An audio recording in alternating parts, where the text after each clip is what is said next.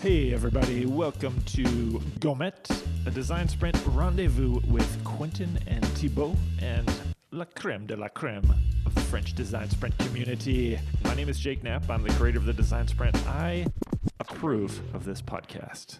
Please enjoy.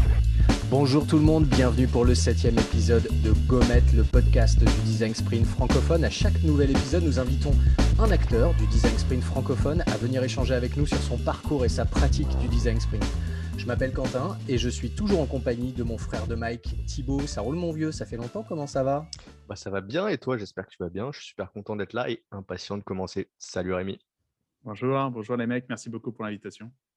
Salut Rémi, on est hyper content de t'accueillir. Donc Rémi Rivas, aujourd'hui au micro de Gomet, qui, je cite pour le présenter très rapidement, aide les organisations à concevoir et à distribuer de nouvelles offres plus efficacement à l'aide du design thinking, du lean startup et du permission marketing.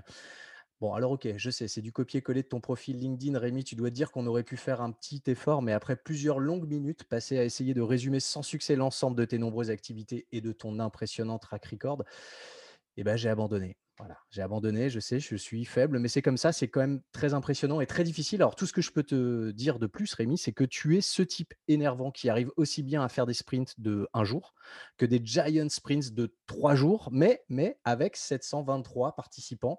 Vous avez bien entendu, rien que ça. Et du coup, ça, ça méritait de t'avoir un autre micro, donc on est très content. Voilà. Mais avant toute chose, Rémi, est-ce que tu peux nous raconter ton histoire et nous dire ce que tu fais aujourd'hui avec tes mots à toi, comme tu le fais si bien? Bah, merci beaucoup. Merci beaucoup pour l'invitation, messieurs. Bon, je ne vais pas vous faire tout mon pédigré. Hein, je pense que ça n'intéressera pas vraiment les gens. Mais grosso modo, aujourd'hui, effectivement, c'est toujours difficile de, trouver une case pour ranger l'activité. Puisque, alors moi, je travaille principalement avec un partenaire qui s'appelle Mathias Abramovic, euh, que j'espère vous aurez aussi sur ce podcast. Et en fait, tous les deux, dès qu'on essaye de définir notre activité, c'est hyper compliqué parce qu'en fait, voilà, les gens, euh, on est tantôt dans le, consulting business autour de la modélisation, les enjeux strat, l'accompagnement des organisations, comprendre un peu les modèles, euh, le business. On peut être aussi dans la conception, accompagner la création produits, services. On peut être aussi dans la commercialisation, les opérations. Donc, en fait, c'est. Voilà, moi, on va dire que je suis on va dire que je suis un, designer enthousiaste qui adore euh, twister les méthodologies et mélanger des mondes et des domaines qui ne se connaissent pas forcément pour résoudre des problématiques business. On va dire que je suis ça, quoi, grosso modo. Bon, donc vous comprenez pourquoi on est très heureux et honoré d'accueillir Rémi aujourd'hui. Mais avant de commencer, de quoi on va parler, Thibaut? Tu nous fais un petit sommaire euh, rapido Allez, c'est parti. On va bien sûr parler de la découverte du bouquin bleu par Rémi et de ce qu'il en a pensé. Je crois que tu t'en souviens encore, Quentin. Euh, on va revenir dessus juste après. On va parler de son approche singulière du design sprint. Forcément, le design sprint by Rémi Rivas, c'est quoi exactement? Rémi nous partagera aussi les raisons qui font que la phase amont d'un design sprint est critique pour en faire un succès. Du coup, on évoquera les sept questions à se poser avant de commencer un sprint ou n'importe quel autre projet de design.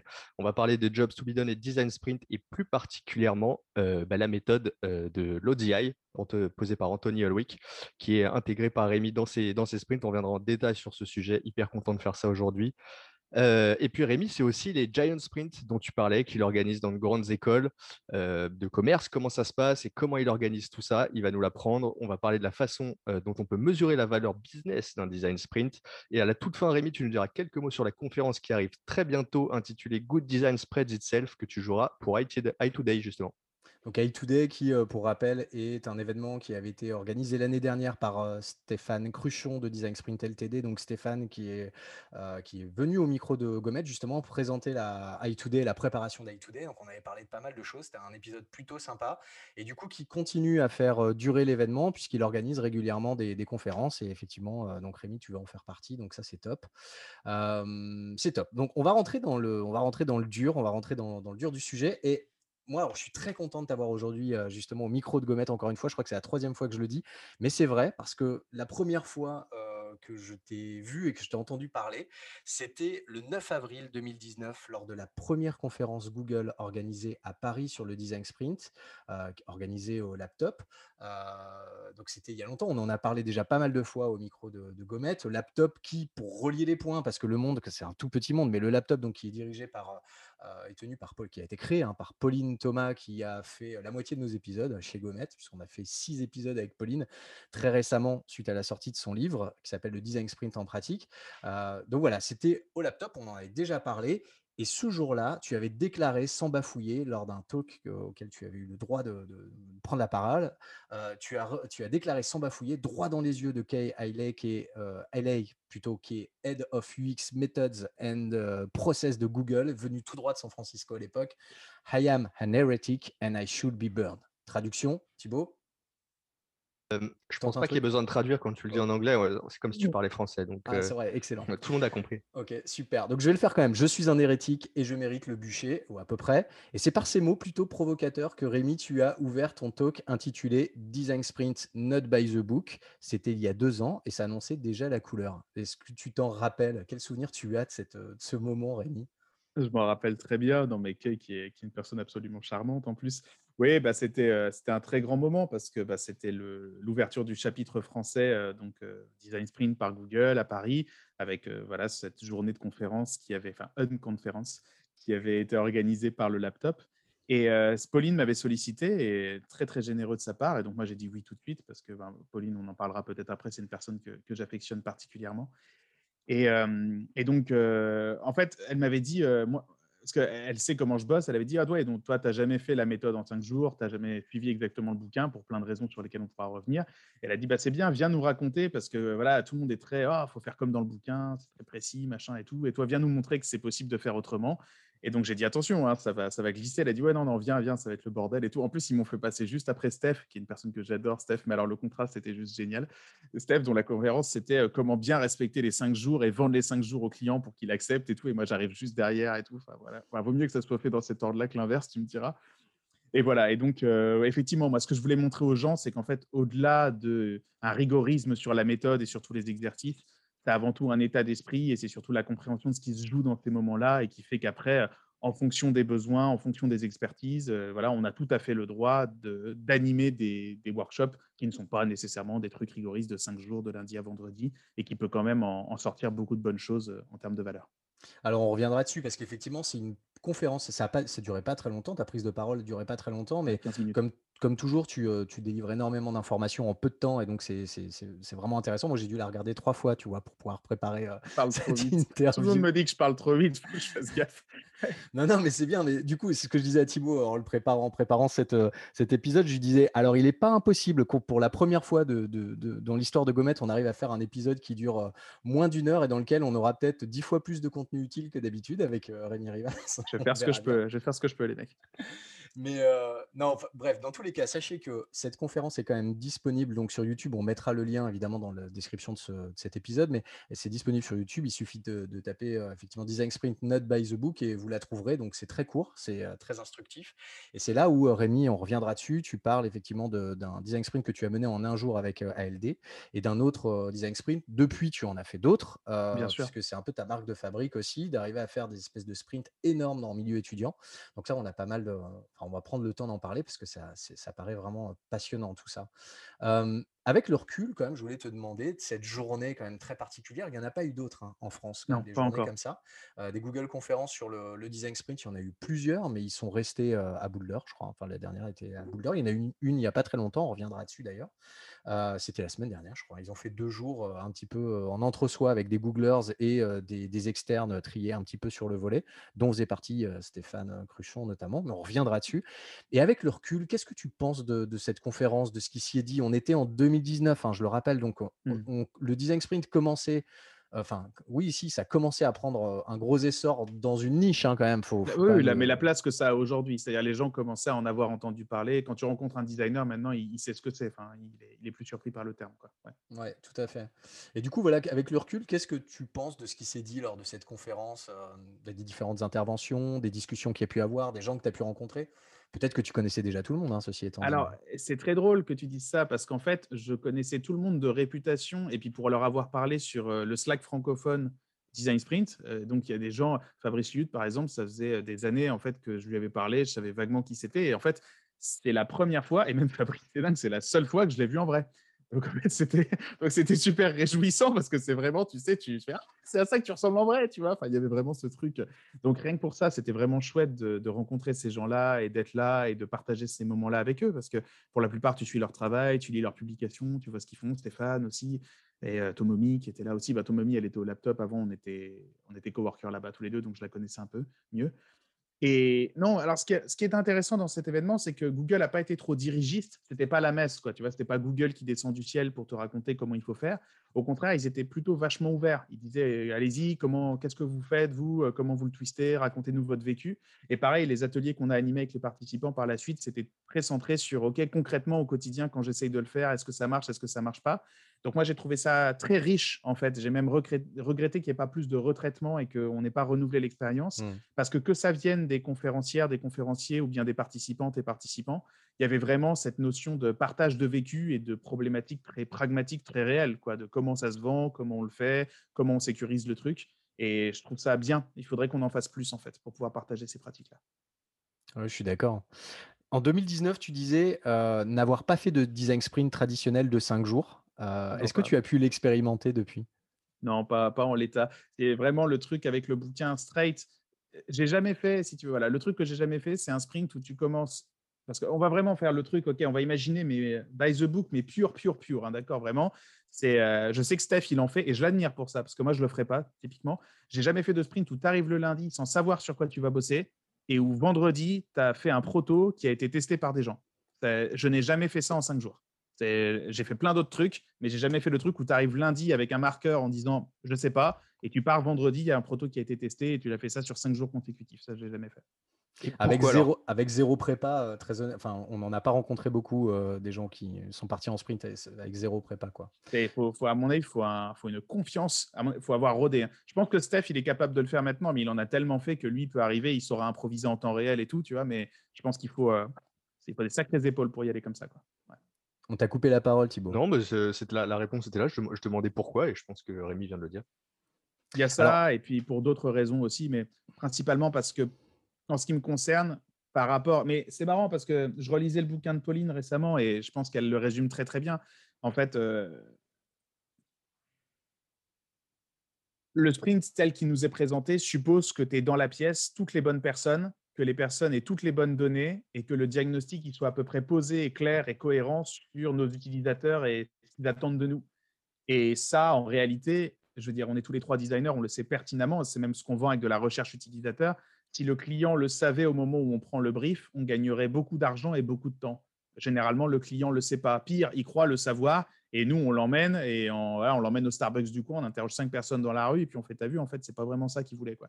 Et je trouve ça hyper risqué euh, de commencer un sprint euh, day one comme ça, sans recherche amont et sans confirmation des insights utilisateurs, uniquement basé sur la perception, le ressenti, les a priori des équipes. Je, trouve que c'est hyper risqué. Moi, je, je ne m'y risquerai pas dans tous les cas. Mais c'est personnel.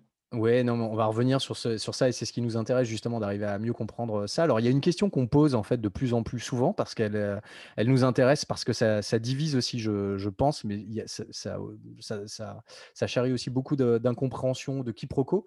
C'est quelle est selon toi, tiens-toi bien, la différence entre une série de workshops et un design sprint? À quel mmh moment on appelle une série de workshops un design sprint et à quel moment on appelle plus, enfin, une série de workshops ou un design sprint n'est plus un design sprint, mais une série de workshops. Qu'est-ce qui fait qu'on va appeler un design sprint ce qui fait un design sprint Alors, moi, je suis pas agiliste, mais j'aime beaucoup l'agilité. Comment tu mesures le succès d'un sprint? C'est facile. Est-ce qu'on a livré la fonctionnalité? Est-ce qu'on a une fonctionnalité opérante? Est-ce qu'on n'a pas une fonctionnalité opérante? Donc, les développeurs, ils vont dire non, elle est codée à 95%. Et le Scrum Master, qui est énervant, parce que c'est le Scrum Master, il fait bon, donc bah, c'est un échec parce qu'on avait prévu d'avoir une fonctionnalité à, livrer à 100%. Donc effectivement, là où le sprint rassure et là où il a amené quelque chose de différent dans la façon qu'on avait jusqu'alors de concevoir des workshops qui étaient des résolutions partielles ou qui pouvaient être différents workshops espacés avec du temps de retraitement au milieu, c'est arrive et tu dis non, lundi on n'a rien, vendredi, on a un truc qu'on peut tester sur des gens et on sait s'ils aiment ou s'ils n'aiment pas. Alors, bien sûr, c'est un test sur un petit échantillon, c'est un prototype qui n'est pas trop bien foutu parce qu'on n'a pas trop eu le temps. Donc, il faut prendre les résultats avec des pincettes et de toute façon, il le dit lui-même, il faut itérer, il faut en faire un deuxième derrière. Mais au moins, Lundi, on n'avait que dalle. Vendredi, on a un truc non pas fonctionnel, mais présentable. Ça, effectivement, c'est la promesse du sprint. La méthode, voilà, elle est plutôt carrée et elle permet d'y accéder. Donc, la grande différence, je dirais, c'est d'avoir réussi à concentrer, on va suivre les, étapes clés, hein, mais euh, voilà, hein, le, diag, le euh, la modélisation du problème, l'exploration créative, la formalisation d'un parcours de solution et le test et l'apprentissage dans un seul exercice. Et effectivement, pluricompétence, colocalisation, time frame hyper serré. Et donc, les gens, ils arrivaient lundi, ils ne savaient pas. Vendredi, ils ont un proto. Il y a un peu l'effet magique de waouh, et seulement en cinq jours. Et ça, je pense que ça explose des têtes. Mais en soi, le design sprint, ce n'est qu'un ensemble d'exercices de workshop mis bout à bout, bien structuré sur cinq jours de temps et qui permet de, voilà, sur une semaine de boulot, d'arriver à quelque chose de tangible dans un temps très court. Voilà, je dirais c'est ça la grosse différence. ok, alors je propose peut-être qu'on passe justement à la suite, le, design sprint, bah, ton design sprint, Rémi, parce que finalement, quand on en a parlé ensemble, tu disais que le design sprint, c'était une toute petite partie de l'accompagnement que toi tu proposes, que ce soit au niveau de l'importance que tu lui donnes dans le process ou même sur le niveau de prototypage que tu proposes à la fin. As eu, on a eu des, échanges intéressants là-dessus. Donc l'idée serait que tu, bah, toi, tu nous dises quelle différence tu fais avec le bouquin bleu et si tu pouvais nous révéler finalement quel est ton design sprint, comment tu l'utilises et peut-être le réinscrire justement dans cet mmh. accompagnement un peu global que toi tu proposes. Oui, tout à fait.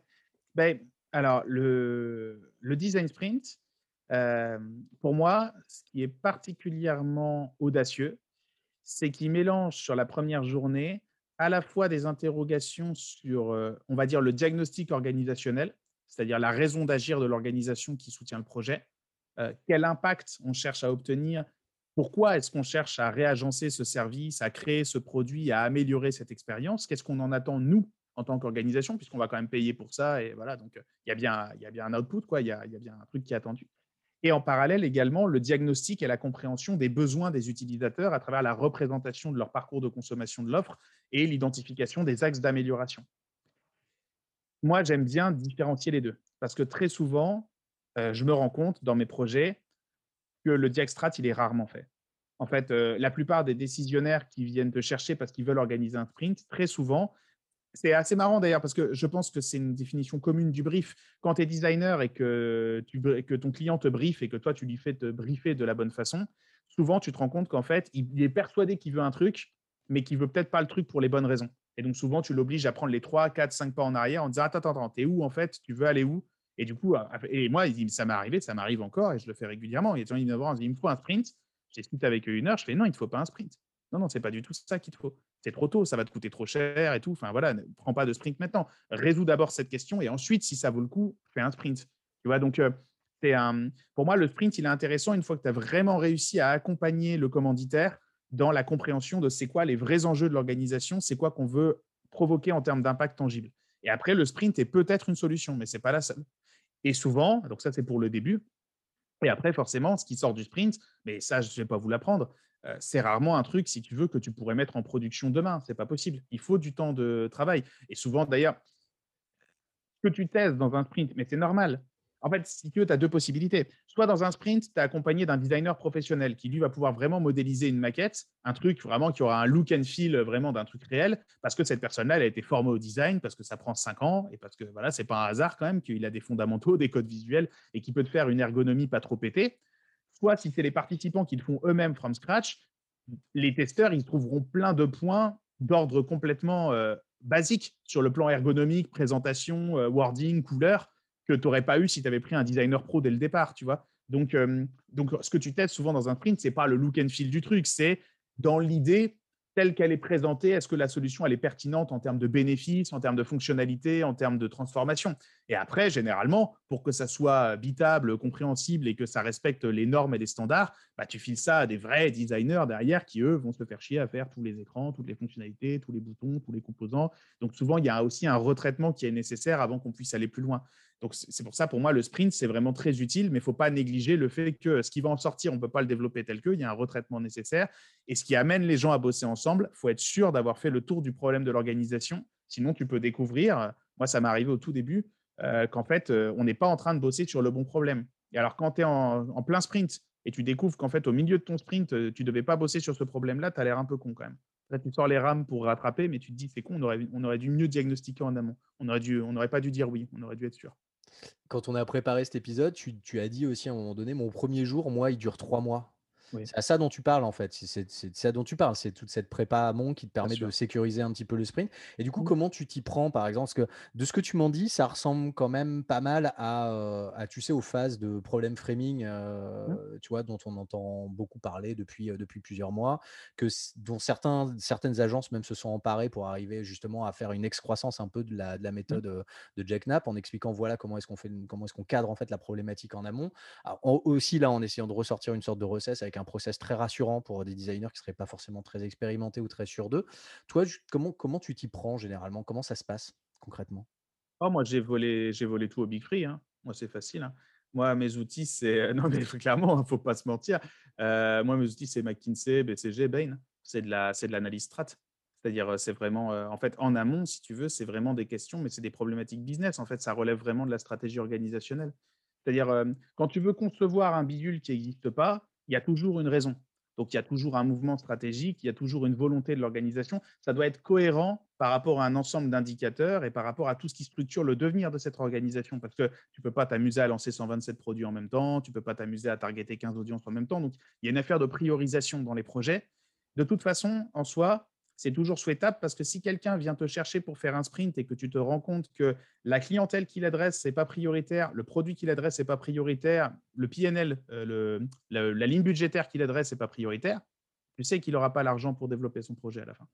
l'organisation, elle va dire Ok, on a fait un sprint, c'était trop cool et tout. Ah, on a des protos, c'est bien et tout. Combien ça coûte à chiffrer ça? Ah non, mais ça, on s'en fout, c'est pas prioritaire. Hop.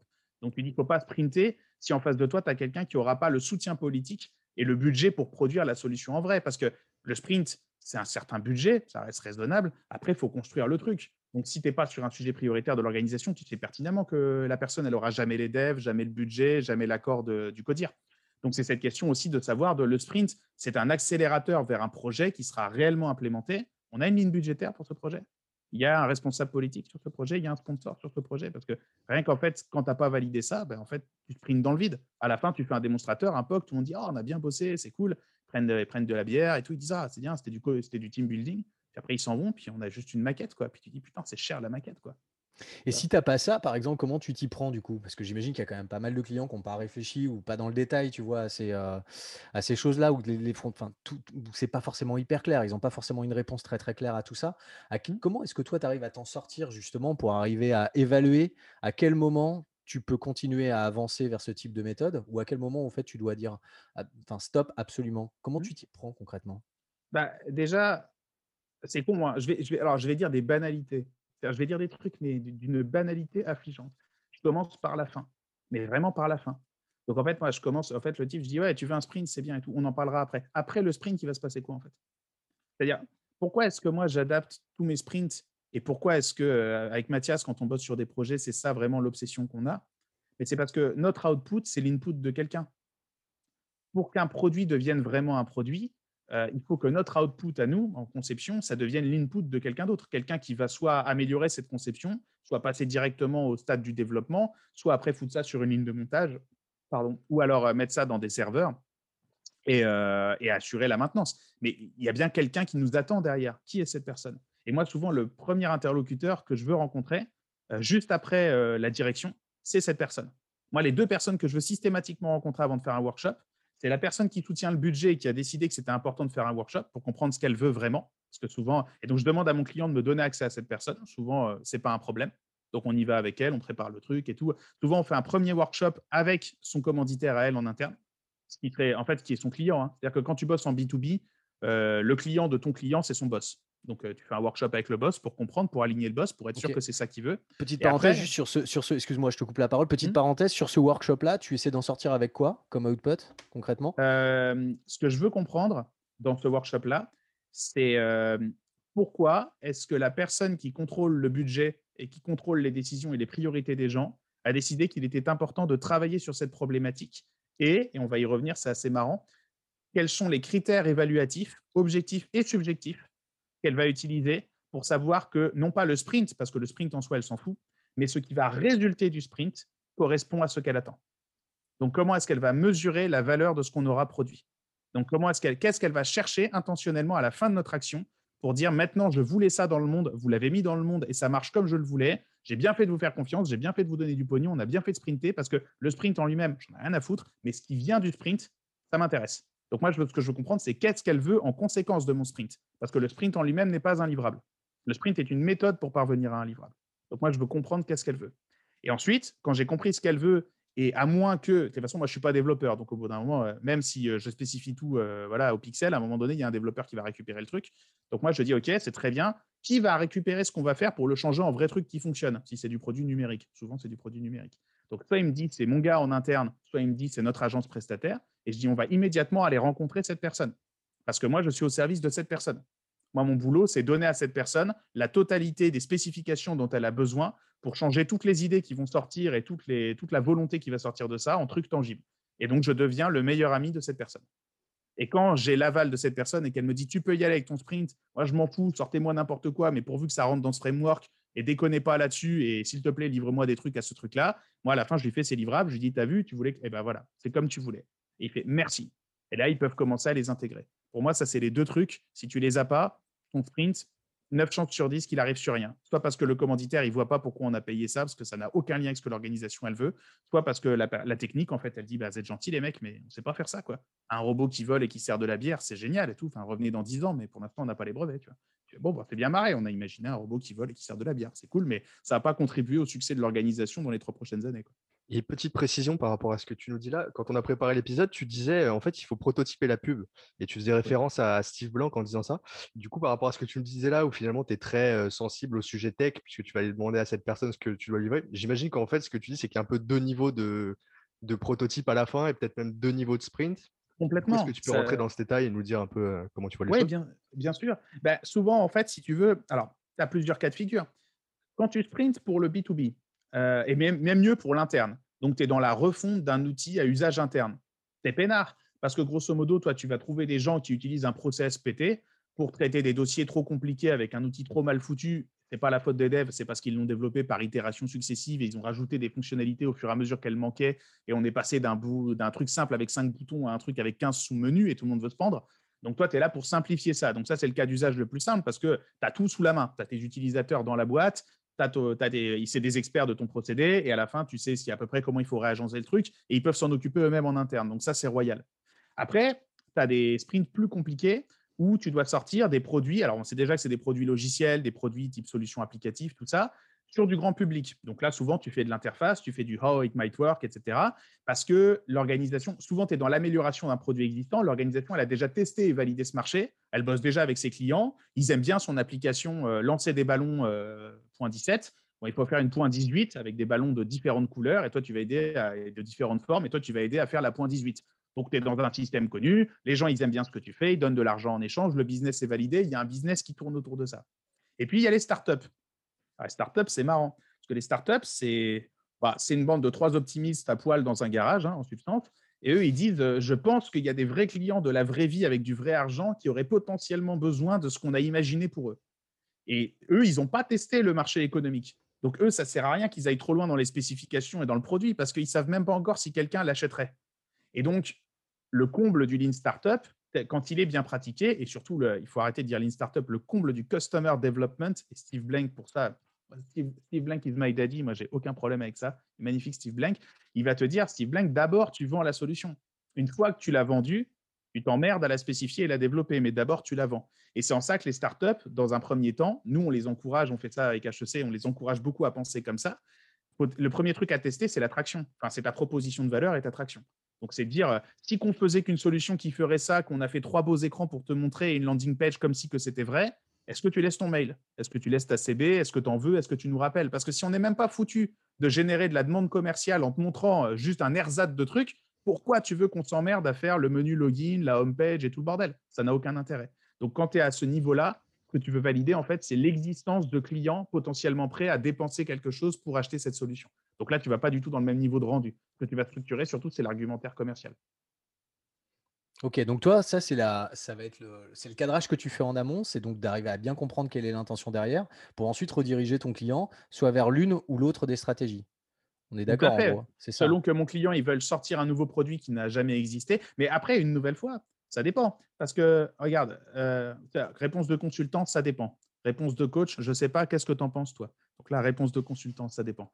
c'est si mon client, c'est rarement le cas, mais ça arrive, il faut, faut rendre à César. Si mon client, il a bien fait ses devoirs, si mon client, il a fait sa recherche marché comme un pro, s'il a des insights qualitatifs, s'il a pré-testé des propositions de valeur et qu'il voit que c'est dans cette direction qu'il voudrait sortir un produit ou un service et qu'il a déjà validé ça et qu'il sait qu'il y a une traction économique et des gens qui attendent un produit et un service, bah, c'est royal. Là, on va juste euh, spécifier le produit, le service attendu et sortir un truc qui aura la tête qu'il faut que ça ait. Si le client dit je pense que des gens le voudraient, mais je ne suis pas tout à fait sûr, là, on va pas s'emmerder trop à se dire il faudrait que ce soit une solution géniale en 17 écrans avec machin, machin, machin. On va déjà juste se dire ok, mais c'est quoi les bénéfices prioritaires? C'est quoi en fait Qu'est-ce que tu vends vraiment en fait? C'est quoi le truc qu'il faut vendre aux gens pour les intéresser en fait? Où est la différence? Qu'est-ce que c'est quoi le produit? Et une fois qu'on aura validé que c'est ça le produit, on va s'amuser à imaginer comment il fonctionne. Il y a d'abord une validation intermédiaire qui est nécessaire. Alors, ce que tu dis, je trouve ça enfin, fascinant et hyper intéressant pour plein de raisons. Et tu le dis, tu le dis hyper bien. Et moi, je vais bafouiller un peu plus que toi parce que je, je voilà, j'ai pas le même cerveau. Mais non, non, je t'en prie. Non, non, mais ce qui est, ce qui est vraiment, ce qui est vraiment intéressant là-dedans, et je pense que ça, c'est vraiment un point sur lequel il faudra même, je pense, Thibaut, qu'on fasse des, qu'on trouve un format pour en parler vraiment dans le détail et qu'on prenne le temps de l'approfondir avec des gens comme Rémi, avec d'autres gens aussi qui peuvent avoir des, des moyens vraiment très pratico-pratiques pour avoir abordé ces sujets-là.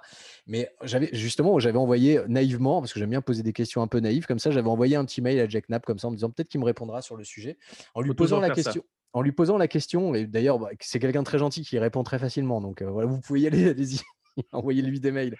Mais je lui avais posé la question, je lui avais dit justement, j'ai dit, écoute, en gros, Jake, j'ai lu un petit bouquin qui s'appelle, le bouquin d'Alberto Savoyat, qui s'appelle The Right Prototyping. voilà, le prototyping, qui est en gros une méthodologie qui permet justement d'aller tester l'attraction du marché en allant chercher des preuves tangibles, réelles, non biaisées sur le marché de l'attraction, justement. Euh, avant de faire quoi que ce soit. Exactement tout ce que tu viens de dire. Euh, et je dis, il y a un truc qui, est effectivement fondamental là-dedans, et c'est à quel moment, en fait, euh, comment tu fais pour ne pas survendre? Et il m'a dit, bah, effectivement, il ne faut pas survendre. La méthodologie design sprint et les tests utilisateurs à la fin, pour pas que tu aies un client qui se dise, OK, on a testé auprès de cinq personnes une proposition de valeur, dont on a l'impression, parce qu'il y a plein de biais qui rentrent en jeu, on en avait parlé avec Pauline aussi, on est dans un contexte de test utilisateur qui est un contexte extrêmement... Euh, euh, bah, tout, est, tout est biaisé d'une certaine façon. Labo. Il faut savoir c'est labo, voilà, c'est labo. Donc c'est biaisé. Il faut savoir lire les biais, il faut savoir interpréter les bonnes choses, et il faut savoir en tirer les bons enseignements. Donc avec euh, faire le, tri entre les faux positifs, les faux négatifs, etc. Ce qui n'est pas une mince affaire. Hein, ce qui est quand mmh. même, voilà, c'est quand même quand même un métier quand même au départ. et du coup, on peut arriver avec un effet inverse. Moi, ça m'est déjà, ça m'est déjà arrivé de le constater chez des clients où en fait ils observent, où ils ont envie d'observer parce que bah, tu as, le biais de, de, confirmation, ils ont envie d'observer en fait une confirmation du marché auprès de ces cinq utilisateurs. Et du coup, derrière, ils partent euh, mis en tête en se disant, OK, on va aller développer le MVP, cette solution, c'est génial, merci, on a la, on a la, on a la réponse. Le pire, c'est d'effectivement, il faut surtout pas le faire, et je crois qu'on en avait parlé lors de ces podcasts, mais surtout pas demander à l'issue d'une phase de test utilisateur en mode labo de dire est-ce que demain vous achèteriez cette solution, est-ce que vous la téléchargeriez, etc. Parce que là, il y, a plein de bonnes raisons pour un testeur qui attend de toucher son chèque de 50 balles. qui, va dire non? Mais qui va dire non? Alors, à part si ta solution est vraiment pérave. Mais même si ta solution est pérave, tu es en face de toi et c'est ton enfant. En plus, le gars, il sait que c'est toi qui l'as spécifié. Tu penses vraiment qu'il va dire non, c'est pourri Il va dire mais ton bébé est magnifique, mon gars. J'ai jamais vu un bébé aussi bien parce qu'il est bien élevé, tu vois. C'est la base. Tu vois et, du coup, c'est hyper important d'arriver à comprendre ça. C'est d'arriver à bien comprendre les limites effectivement d'un design sprint aussi, la puissance, la force d'un design sprint. Bon, ça, on en est tous très convaincus. Mais les limites derrière, euh, voilà de ce type d'exercice. Et tu l'as dit au départ, c'est pas une fin en soi, c'est quelque chose mmh. qui doit s'inscrire dans une démarche de design, une démarche de recherche marketing beaucoup plus globale, de proposition de valeur beaucoup plus globale. Euh, mais c'est, je pense que c'est important et tu l'as super bien dit quand même de, bien, de bien pointer du doigt cette, euh, ces limites là, quoi. Voilà, cette, cette, cette le design sprint est un outil génial pour ce à quoi il sert. Il ne se substitue pas à la recherche et la compréhension du monde du marché. Il ne se substitue, pas non plus à tout ce qui est de l'ordre de la conception et vraiment euh, du rendu, voilà, euh, enfin, tu vois, pixel perfect, prêt à intégrer. Et de façon, honnêtement, je ne pense pas qu'il ait jamais eu vocation à se substituer à ça. En fait, il est surtout là pour en fait euh, convenir ensemble. En fait, moi, ce que j'avais montré dans cette conférence, euh, c'était ça. C'est si tu repars du design council avec le double diamant, hein, Discover, Define, euh, Develop, Deliver, c'est en fait, il sert surtout à faire le Define, Develop, un petit peu le deliver, mais en fait, c'est surtout, en fait, le temps du design sprint, c'est le temps du define develop.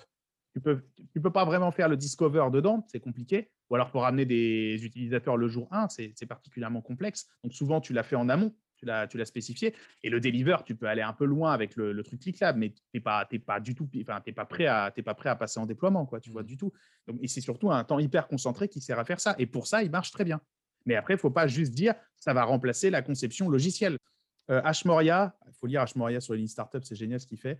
Euh, qu'est-ce que c'est un MVP Selon Hmoria, réponse, c'est un truc avec un système de paiement. C'est-à-dire que s'il n'y a pas de système de paiement à ton MVP, ce n'est pas un MVP. Ça, moi, j'aime beaucoup, parce que voilà, c'est tout. Si le mec ne peut pas payer par carte pour l'acheter à la fin, en fait, ce n'est pas un MVP. Et le deuxième truc que j'adore, alors ça, je ne sais plus de qui je tiens cette anecdote, je crois que je l'ai lu sur le blog de Jeff Goldelf, mais je ne me rappelle plus. Et alors lui, il dit euh, Focus Group, des gens testent une enceinte sans fil d'une valeur de 100 dollars. Et ils disent tous c'est génial, c'est un produit de dingue, le son est super, l'autonomie de la batterie est super, je l'achèterai. Le produit est fini, hein, tu vois. Et à la fin, on leur dit ok, c'était ça le vrai test. Est-ce que vous voulez un bon Walmart de 30 balles ou l'enceinte qui vaut 100 balles? Tout le monde prend le bon Walmart. Et là, tu sais que tu as un problème. Là, tu sais que tu as un problème manifeste avec ton produit, en fait. Et voilà, c'est en fait, c'est très dur de tester en labo est-ce que les gens achèteraient. Parce qu'en fait, c'est pas dans le labo que ça se passe. C'est mmh. dans la vraie vie, quoi. En fait, tu peux commencer à avoir des indices. Un sprint peut te donner des indices. Un sprint peut même être une, euh, peut même enfin, contenir des, euh, très bons exercices pour arriver justement à trouver des bonnes stratégies, des bons dispositifs pour aller tester cette appétence. Mais il mmh faut effectivement bien comprendre les limites. Et là, du coup, je fais une petite parenthèse aussi pour ceux que ça pourrait intéresser euh, dans l'audience. Il y a en ce moment donc un engouement de plus en plus important justement sur le prototyping. Le bouquin de Savoya est sorti il y a déjà quelques temps, mais si on regarde sur LinkedIn, il y a une petite communauté de niche dans la niche de designers qui commence à s'emparer un petit peu de ce, ce process-là parce qu'il a quand même fait un super travail. Euh, Ils ont un Slack, hein, il faut aller voir le Slack anglophone. Tout le monde peut rentrer dessus. Vous, pourrez mettre le lien d'invitation, je peux vous l'envoyer. Tout le monde est tout à fait. Et y a, alors, Savoya a fait des super vidéos en plus sur YouTube. Il est hyper marrant aussi comme, euh, comme, comme bonhomme et il est, il est très très bon. Il faut savoir qu'au départ, il l'explique dans son bouquin, son métier, ça a été, enfin, sa, mission, ça a été d'analyser toutes les erreurs, tous les échecs que, Google a, pu réaliser dans la conception et l'innovation de nouveaux produits. Et, ça, ça l'a amené justement à réfléchir sur la causalité de ces échecs et du coup, comment est-ce qu'on pouvait justement battre la, bête de l'échec, comme ça, c'est comme ça qu'il Beast of Failure, je crois que c'est comme ça qu'il l'appelle. Et bref, on va pas rentrer. Tout sonne tellement mieux en américain. Hein, oui, tout à fait. Hein, ça faisait bruit en français, mais là, on dirait le nom d'un groupe de métal. Tu vois. ok. Ouais, et du coup, ce qui est intéressant, c'est que là, il y a, on en a déjà parlé aussi, Robert Scrope de Dallas Design Sprint, là, qui en ce moment mmh. fait pas mal de petites conférences parce qu'il a essayé sur ces derniers mois, il a fait pas mal d'expérimentations avec un petit peu plein de gens pour arriver à faire une espèce d'hybridation entre la méthode un peu Design Sprint et la méthode, la méthode prototyping pour justement essayer de voir comment, ah bah, comment on peut agencer les deux intelligemment. C'est-à-dire d'un côté, effectivement, tester le plus rapidement possible l'attraction du marché. Là, on n'a pas besoin de prototype au sens où on l'obtient effectivement la fin d'un design sprint. Et puis de l'autre, comment est-ce qu'on peut accoucher bah, d'une formalisation plus tangible de ce que serait le produit véritablement? Donc ça, c'est une chose. je rebondis sur ce que tu viens de dire, parce que juste, euh, Kate en parlait pendant le, la conférence, le chapitre français. C'est, il y a Tom Chi aussi, qui a fait son sprint à lui. Tom Chi, c'est un mec, il a une conférence TED où il te montre comment il prototypait des trucs chez Google. C'est hilarant. Et lui, en fait, son sprint, c'est. Tu, Alors, lui, il faut, tu sais, le et puis avec les mouvements, le tableau et tout, tu vois. et lui, son sprint, c'est facile, c'est que du prototypage. C'est-à-dire, lundi, tu prototypes, deux heures après, tu fais un test, tu améliores ton prototype, deux heures après, tu fais un test en fait, son truc, c'est que au début, tu commences, on fait quoi? Bah, En prototype, tu, vois, tu, commences à manipuler et faire des trucs tangibles. Première minute du truc, tu vois, lui, il l'a carrément shifté comme ça. Alors, il y a un super article, euh, du coup, Rémi, je l'avais lu, ton article, effectivement, où tu, tu, tu parles de ça, de, de, de l'approche de Tomchi sur les, Google Glass. Il en parle, comment, ils ont, comment ils ont pu effectivement prototyper euh, au départ ce qu'ils avaient besoin de prototyper pour apprendre, en fait, ce qu'ils avaient besoin d'apprendre. Ils n'avaient pas besoin de rentrer dans la technique. Donc, on va pas rentrer dans le détail, mais c'est passionnant. Je vous invite à aller euh, donc, sur le site de Rémi euh, je t'enverrai le lien de l'article si tu veux. Et il y a la vidéo aussi, effectivement. Mais du coup, ça, je pense que euh, c'est intéressant. Ouais, ouais. Mais ouais, tous ces sujets-là sont, euh, sont, absolument, sont absolument passionnants.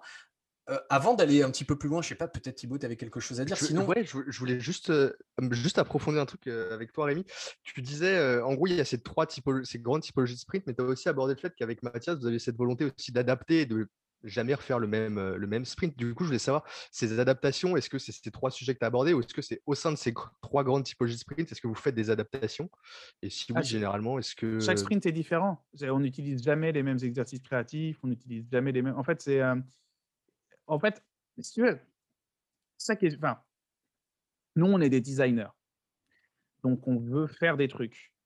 Donc, quand on sait ce qu'on veut faire, on se démerde pour faire l'ensemble des trucs qu'il fallait faire avant pour y arriver. Et donc, forcément, comme chaque organisation est dans un contexte spécifique, avec des règles, avec des divergences, avec tout un ensemble de contraintes qui lui appartient, et comme euh, ce n'est pas les mêmes personnes qui vont les recevoir pour produire le truc à la fin, moi, si je suis, moi, ce que je me vois, moi, je me vois comme un pont entre euh, la vision stratégique et l'exécution et la prod. Donc, moi, mon pont, bah, je l'adapte à chaque fois en fonction de mon point de départ et mon point d'arrivée. Donc en fait, euh, chaque, sprint, c'est une mission unique où on fout des exercices uniques, des gens uniques d'une certaine façon, qui est ce que je pense être. Alors parfois, parfois on se trompe d'ailleurs, hein, on corrige en temps réel. Enfin, vous connaissez ça aussi bien que moi, hein, c'est la facilitation. Le pont le plus optimal entre le point de départ et le point d'arrivée de l'organisation. Donc euh, moi, c'est ça. Chaque sprint est unique parce que, parce que j'aurais tort de m'adosser euh, sur un standard et un truc infaillible si je pense que là, cette customisation, elle offre plus de chances au fait qu'on arrive à quelque chose. C'est juste ça. Quoi. Donc chaque sprint est vu comme une mission unique. Quoi. Je, t'écoute et ça me fait réfléchir, réagir à un truc parce que moi j'adore l'idée que les sprints soient customisables, qu'effectivement le, fait de ne pas rester enfermé dans, une, dans un process qui va te dire ce qu'il faut faire dans n'importe quelle circonstance et que one size fits all d'une certaine façon on a passé six épisodes, quasiment plus de 9 heures d'enregistrement de podcast avec Pauline à en parler justement de ça, du, sort de design system mmh. euh, qu'elle a, a, pu mettre, du, enfin de design sprint system qu'elle a pu mettre en place justement à travers son bouquin et qu'elle partage. Et en même temps, euh, je me dis, ok, ça c'est vraiment top parce qu'effectivement, ça te permet d'être, de vraiment t'adapter à n'importe mmh. quelle situation, n'importe quelle condition, etc. Et en même temps, euh, donc c'est forcément quelque chose qui est, intéressant et qui est bien à faire, c'est pas un souci. En même temps, moi j'ai, euh, j'en ai réalisé quelques-uns des sprints et je l'ai toujours réalisé des, euh, soit des 4 ou des 5 jours. Donc des 4 jours à la, à la, IGN Smart ou des 5 jours plutôt à la, à la, à la Google en faisant des adaptations à l'intérieur, mais ça reste des adaptations quand même relativement à la marge, dans des mmh contextes qui étaient très différents, avec des niveaux de maturité qui étaient très différents par rapport à ce que tu dis justement sur où est-ce qu'on veut aller, est-ce qu'on a déjà une équipe prédéfinie, est-ce qu'on a un budget. La plupart du temps, c'est pas vraiment le cas, ils n'ont pas vraiment de budget. Et on, je pouvais même pas trop leur en vouloir parce qu'ils savaient pas exactement ce qu'ils voulaient. Donc, euh, bref. Mais ce qui est ce qui est par contre intéressant, c'est que même avec ce format-là, et je pense que c'est aussi, aussi, ce que doit défendre Steph, peut-être je m'avance un petit peu, mais quand on en parlait, il me semblait que c'était ce que c'était, on ressentait à peu près la même chose là-dessus, c'est que malgré tout, quel que soit le contexte, dans tous les cas, tu vas faire faire des progrès phénoménaux à ton client même si c'est un peu imparfait. Hein. Je veux dire, en fait, il y a quand même un des mantras euh, dont parle Google, ils, le font très bien, mais enfin, Jack Knapp notamment dans, le bouquin, qui est de dire il faut être complètement à l'aise avec l'imperfection d'une certaine façon, avec le fait mmh. que on va passer, on va traverser un certain nombre d'étapes sans être tout à fait sûr de ce qu'on va dire ou des hypothèses qu'on va prendre, des résultats qu'on va obtenir. Mais dans tous les cas, ce dont on est sûr, c'est qu'en suivant en fait pas à pas aussi cette méthodologie d'une certaine façon, qui est, oui, qui est, hyper safe, on va quand même vous permettre mmh. d'obtenir des résultats et d'obtenir une progression qui va être fulgurante par rapport au point de départ que vous aviez. Après, je suis d'accord avec toi. Je pense que effectivement, plus tu sécurises en amont, et c'est vrai que moi, je suis, je, suis pas un ayatollah de la sécurisation en amont. C'est-à-dire que s'il y a des choses, et c'était une des questions que je t'ai posées juste avant, mais euh, s'il y a des choses qui restent encore un petit peu floues, en fait, je, vais avoir tendance à accepter euh, justement l'incertitude. Enfin, mon curseur, il va être très très bas en fait euh, mmh pour, pour accepter l'incertitude, justement parce que je sais qu'à l'issue du sprint, on va pouvoir rediscuter entre grandes personnes d'une certaine façon parce que ça va leur permettre de progresser. Mmh. Et aussi parce que le sprint, bah, sans leur survendre en leur disant à la fin, vous allez avoir un MVP, je leur dis, mais en fait, le sprint, ça va être aussi l'occasion de vous aligner. Vous allez faire des erreurs. Oui, c'est ton cadrage. En fait, tu, vous aligner. Tu, vends le sprint en cadrage, ce qui n'est pas nécessairement une mauvaise chose. Et, et moi, j'ai rien contre ça du tout. Euh, il faut juste que ça soit clair. C'est-à-dire qu'en fait, si tu vends le sprint comme, et moi, ça m'est arrivé de le faire, il n'y a pas de souci, comme euh, on va vous foutre ensemble dans la même pièce et on va avoir prévu des séquences de communication et d'expression pour que vous fassiez de l'heuristique et que vous modélisiez des trucs en commun et que vous voyez les mêmes choses pour vous mettre d'accord et vous aligner sur un truc à faire. Et c'est ça qu'on essaie de produire. Moi, j'ai aucun problème avec mmh. ça. Il faut juste pas dire au client que ça va, euh, il va sortir avec une application qui pourra foutre sur le store et lundi on peut la vendre. Quoi. C'est voilà, faut, pas, faut pas survendre le truc, mais ça peut servir à ça, ça doit servir à ça et c'est une très bonne chose. Ok, je voulais revenir aussi sur, sur un truc, tu en parlais tout à l'heure, pour faire juste un petit, un petit partage d'expérience. alors peut-être, j'ai, je suis moins force de conviction que toi, et pour tous les auditeurs qui nous écoutent, qui sont moins force de conviction auprès des clients, ont peut-être un petit peu moins de charisme et qui arrivent un peu moins à les raisonner, parce qu'il y a des clients qui sont têtus, il y en a beaucoup. Oui, et on se retrouve aussi avec beaucoup de clients qui se disent, j'ai une super idée, j'ai absolument envie de faire ce truc, ça va défoncer, et on va faire mmh. un design sprint juste pour l'accélérer. Et moi, je sais que ces discussions-là, j'essaie de les avoir, j'essaie de le raisonner, j'essaie de lui dire, OK, ta conviction, en fait, ton intuition, elle est basée sur quoi? Quelles sont les preuves tangibles qui montrent que ta conviction, tu penses qu'elle va, elle va venir performer avec, euh, avec l'espoir que tu, que, tu exprimes sur le marché? Et il y a quand même plein de fois, comme tu le dis, où les clients n'ont pas fait leur devoir tout à fait, ou alors euh, leur, leur, justification, tu, tu sens qu'elles sont un petit peu bancales. Mmh Néanmoins, il y a un moment donné où tu leur dis, bon, ok, on peut partir en sprint avec ça. Par contre, sachez que euh, moins en fait vous serez, enfin vous aurez sécurisé votre sprint, plus vous risquez le fait d'obtenir des résultats qui vont être décevants pour vous. Ça ne veut pas dire que vous n'aurez pas progressé, mais ça peut potentiellement être une déception. Ça m'est arrivé, moi, d'accompagner un sprint sur deux sprints consécutifs, où au départ, effectivement, on avait prévu de faire un design sprint, puis une sorte de design sprint qui était plus en mode raffinage pour sortir un MVP avec des spécifications fonctionnelles pour sortir ensuite en production, etc. Parce qu'il était très confiant. Et je lui avais dit, ce qu'on peut faire dans tous les cas, c'est faisons ce design, ce premier design sprint pour essayer de valider déjà s'il y a un usage par rapport à votre, à votre, à ce que vous avez imaginé. Et le deuxième, si c'est le cas, si on arrive à le valider, alors le deuxième, effectivement, on fera une sorte de sprint pour définir. Alors, il sera un petit peu différent dans la forme et dans le fond, mais l'idée, c'est de définir une sorte de, MVP à l'issue de de ce deuxième sprint. Et au cas où les résultats sont mauvais à l'issue du premier sprint, alors dans ces cas-là, on pourra itérer pour essayer mmh. effectivement de trouver une autre idée sur la base de cette recherche finalement qu'on aura menée et le premier jour, puisque l'idée c'est qu'effectivement on avait effectivement embarqué des utilisateurs le premier jour et on avait testé à la fin du cinquième jour, donc mine de rien ça fait une micro phase de recherche et on va mmh. itérer dessus.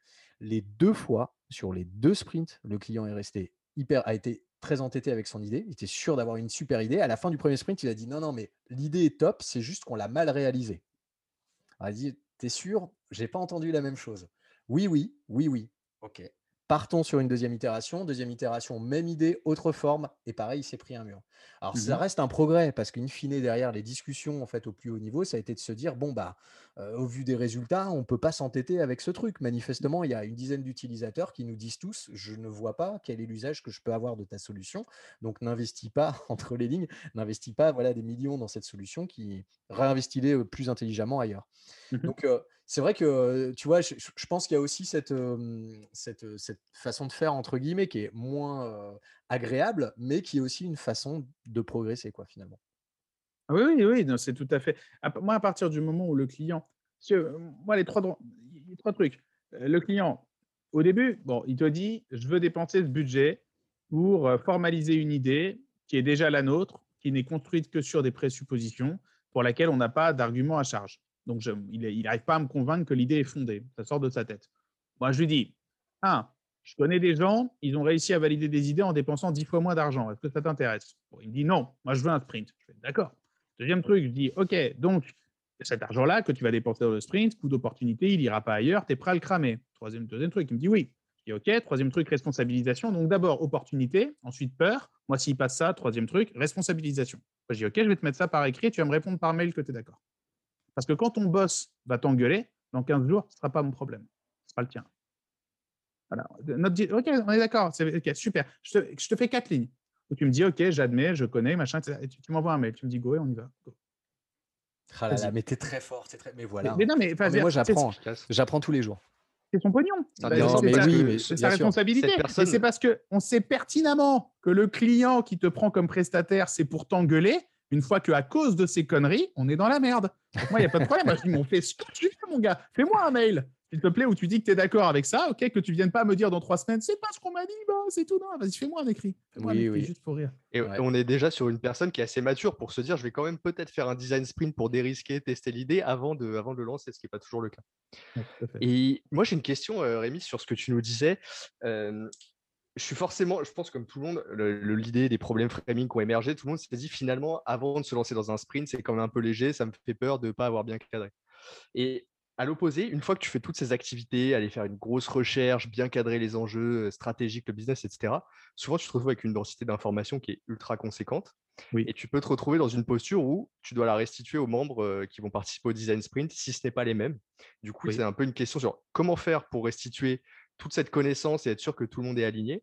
Et la deuxième question qui vient de tête, c'est euh, quelle composition d'équipe du coup euh, proposer par rapport à ça, sachant que dans un design sprint, c'est quand même d'aller chercher euh, pluricompétences, etc., et que tout le monde n'a pas le temps d'être impliqué dans les phases, dans les phases amont.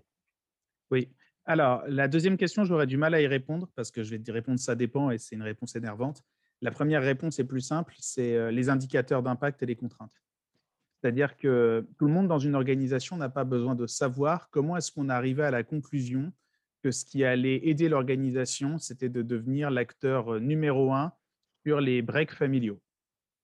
D'accord? Tout le monde n'a pas besoin de savoir quelles analyses ont été les nôtres et quels constats on fait et quels diagnostics on fait qui nous amènent à penser que c'est en creusant sur le segment des breaks familiaux électriques que c'est là qu'il y a les relais de croissance nécessaires pour l'organisation. Par contre, tout le monde a besoin de savoir que c'est là qu'on va. Donc, euh, dans ces cas-là, tu dis juste aux gens, tu dis non, mais dans trois ans, il y aura un champion européen du break électrique familial, c'est nous. C'est ce qu'on veut être. Ce qu'on ambitionne d'être. Nous, on va sur ce secteur-là, on va dans la bagnole. Voilà, on fait des bagnoles, etc. Pourquoi Elon Musk, il fait des bagnoles électriques? Pourquoi il ne fait pas des tables de ping-pong? Ça le regarde. Il n'a pas besoin de dire. Par contre, il dit au gars de Tesla, il dit nous, on fait des bagnoles électriques, pas des tables de ping-pong. Donc, le premier truc que tu dois restituer, c'est juste, nous, on est une organisation, euh, on génère de la profitabilité, on génère de la survie. On a, en fait, une organisation n'existe que parce qu'elle a des clients à satisfaire et parce qu'elle arrive à s'insérer dans un modèle économique profitable pour perdurer. Donc, euh, une organisation, ça veut dire qu'il y a certains segments utilisateurs qu'on va privilégier, il y a certaines verticales marchés qu'on va privilégier, il y a certaines gammes de produits qu'on va privilégier. Ça, ça doit être communiqué aux gens. Ah, et après, ils sont là pour trouver comment on va faire pour arriver à ces objectifs. C'est ça l'idée du sprint. Mais il faut que toi, en tant que commanditaire, tu saches leur dire que c'est par là que tu vas aller. Sinon, comment est-ce que tu veux que les gens ils travaillent au service de ce que tu as déterminé comme étant ce qu'il est nécessaire que ton organisation atteigne? Donc, ce que tu leur donnais, c'est les impacts. C'est la vision, c'est les impacts, c'est des métriques, c'est tout ce qui veut dire bossez comme vous voulez, les mecs, j'ai confiance en vous, je vous paye. Mais à la fin, faut que moi, euh, patron, et puis genre, patron en fait, parce que le patron, il faut pas déconner, hein, il a un boss, hein, comme tout le monde s'appelle l'actionnaire quand c'est l'actionnaire. Donc moi, là, quand j'irai voir là, les vieux et tout avec les actions, faut que je leur montre que la courbe, elle a fait ça. Sinon, on a un problème. Donc ça, faut qu'ils le sachent. Donc souvent, en fait, ça, ça, peut se résumer à ça. Le deuxième truc à leur donner, c'est les contraintes. Donc c'est en fait, inventez-moi n'importe quoi, mais en rose. Voilà, parce que nous, c'est le rose. Merde. Donc, c'est rose. Donc, en fait, les deux trucs à leur euh, donner de la. Et après, tu peux rentrer dans la user research. Mais là, je ne fais même pas les user. Organisation, pour moi, les deux, les deux éléments que tu dois avoir, c'est pour quel impact, qu'est-ce qu'elle veut l'organisation au sortir de ce truc et comment elle va mesurer l'efficience de ce que vous avez fait, en quoi est-ce que ça sert une mission, qu'elle soit fondée ou non, mais c'est la décision de la personne ou des personnes qui gèrent cette organisation d'aller par là et c'est par là qu'on va. Et deuxième truc, les contraintes qu'il faut absolument respecter, sinon c'est pas intégrable. Ça doit être inter interopérable avec l'applicatif existant. Ça doit être compatible avec le SI parce qu'il y a une legacy, il y a des trucs qui existent déjà et qu'on ne va pas tout péter, tout refaire. Donc euh, voilà, ça pour moi, c'est les deux trucs issus de la recherche amont que tu dois forcément communiquer aux gens pour les faire réfléchir dans un cadre où tu sais qu'ils peuvent atterrir où ils veulent, on s'en fout, mais tant qu'ils atterrissent dans ce cadre, on peut en faire quelque chose. Donc ça, c'est pour la, première question. La deuxième, qui il faut faire participer? Euh, Des gens, alors, il y a des profils types que moi j'aime bien avoir. Et idéalement, il y a trois typologies de profils que j'aime bien avoir. Et c'est assez marrant parce que c'est contre-intuitif. Euh, alors, j'aime bien avoir les gens qui sont en relation clientèle. J'aime bien avoir les gens qui ont touché un client, parce qu'il y a les gens qui ont vu l'ours et il y a les gens qui ont touché l'ours. Donc moi, les gens, idéalement, si je peux avoir quelqu'un qui se fait engueuler 8 heures par jour par l'ours, c'est parfait. Donc quelqu'un qui sait très bien ce qu'il faut réparer dans nos produits, parce que lui, on l'engueule 8 heures par jour parce que ça marche pas, c'est parfait. Si j'ai pas ça, un sales. Donc un genre, tu vois, les gens qui tâtent l'ours en disant, ouais, tout, viens, viens par là, ours. Et tout, il y a des gens qui touchent l'ours, c'est le métier, tu vois. Tous les jours, ils sont sur la ligne de service, c'est eux qui se font engueuler, c'est eux qui vendent, ils savent à quoi ils ressemblent nos consommateurs parce que leur boulot, c'est d'interagir avec. La deuxième typologie de personnes que j'aime bien avoir, c'est les gens qui vont parler au PO. Donc les gens qui vont parler au lead dev, les gens qui vont parler à la prod, les gens qui vont changer ça en trucs tangibles et implémentables. Donc euh, l'avant-atelier, quoi. Souvent, ces gens-là, ils ont une connaissance des frameworks, des limitations techniques, de l'ensemble des trucs qu'il faut prendre en considération. Ils peuvent très vite t'arrêter ou très vite recadrer en disant attention, faites gaffe, n'oubliez pas qu'ils ont cette vue-là. Et le troisième truc que j'aime bien avoir, c'est con, c'est rare, c'est le DAF. Euh, le DAF ou un envoyé du DAF. Euh, le DAF, c'est la finance. C'est en fait quelqu'un qui connaît la roadmap strat de l'organisation et quelqu'un qui, si on dit ah ouais, on veut faire ça et tout, on a fait combien sur les jus de fruits l'an dernier? Le gars, lui, c'est un Excel vivant, il fait attendez, bougez pas, il ressort un vieux mail, on a fait 25 millions 872 000, tu vois. Quelqu'un qui sait mesurer enfin, quelqu'un qui sait ce que l'organisation mesure et quelqu'un qui pourra trouver les indicateurs de mesure facilement. Parce que souvent, on doit trancher dans des diags et en fait, si tu as accès à l'information en direct, tu gagnes beaucoup de temps. Voilà, c'est les trois profils que je me démerde toujours pour avoir. L'image de l'ours, je l'avais jamais entendue, elle est pas mal. Je la reprendrai, je pense. Du coup, moi, je fais, euh, je fais le lien avec euh, une question qu'on avait prévu de te poser, mais un petit peu plus tard, mais je pense qu'elle elle fit bien à ce moment-là. Euh, là, tu parlais de définir effectivement l'impact, tu l'as rappelé à, plusieurs reprises, c'est-à-dire l'impact espéré mmh. à l'issue du sprint. Il y a récemment, là, c'était la semaine dernière, alors je ne sais pas quand, est-ce qu'on va réussir à sortir cet épisode, mais la semaine dernière, en tout cas, on est là mi-février. la semaine dernière, on a vu sur les réseaux que Google avait lancé un micro-event de deux jours qui s'appelait Google Relay mmh. dont la baseline était Co-Creating the Future of Sprints. Et donc voilà, il y avait des Googlers et des externes qui ont été invités à réfléchir un petit peu à la question. On a vu justement Stéphane Cruchon qui a partagé un post sur LinkedIn en posant une question et en disant qu'il allait animer manifestement un groupe de travail autour de cette question. Et il allait sur LinkedIn pour aller recueillir des, réponses, en tout cas des, inputs, pour traiter ce sujet-là. Et la question, la question était la suivante. Et du coup, moi, ça m'intéresse de te la poser, Rémi, parce que je pense que tu vas nous apporter des choses hyper intéressantes. C'est comment peut-on mesurer la valeur business d'un design sprint? Comment tu répondrais à cette question-là? C'est toujours compliqué, dans le sens où toutes les organisations ne mesurent pas la même chose pour savoir si ce qu'elles font est bien. Ça dépend en fait de la quête, ça dépend de la stratégie, ça dépend de ce que. En fait, toutes les organisations préparent leur futur. toutes les organisations ont construit peu à peu, sans s'en rendre compte, une culture, des gens, un passé, des trucs qu'elles ont.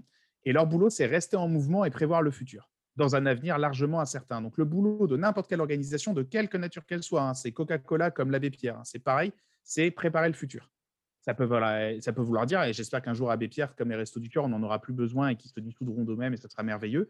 Mais en attendant, on a besoin d'eux et donc le boulot, c'est qu'est-ce qu'on fait pour rester en vie et qu'est-ce qu'on fait pour servir la mission? Qu'est-ce qu'on fait pour provoquer l'impact, la différence qu'on essaye de faire arriver dans le monde, qu'elle soit ou non fondée? Autant dire que je suis beaucoup plus Team Abbé Pierre que Coca-Cola, mais ça, c'est un autre problème. Donc, du coup, ce que tu vas mesurer, c'est intrinsèquement lié à la mission de ton organisation, à la façon dont tu mesures l'efficacité de ce que tu fais et la mesure dans laquelle ça contribue à l'impact que tu cherches à établir. Ça, c'est la première réponse.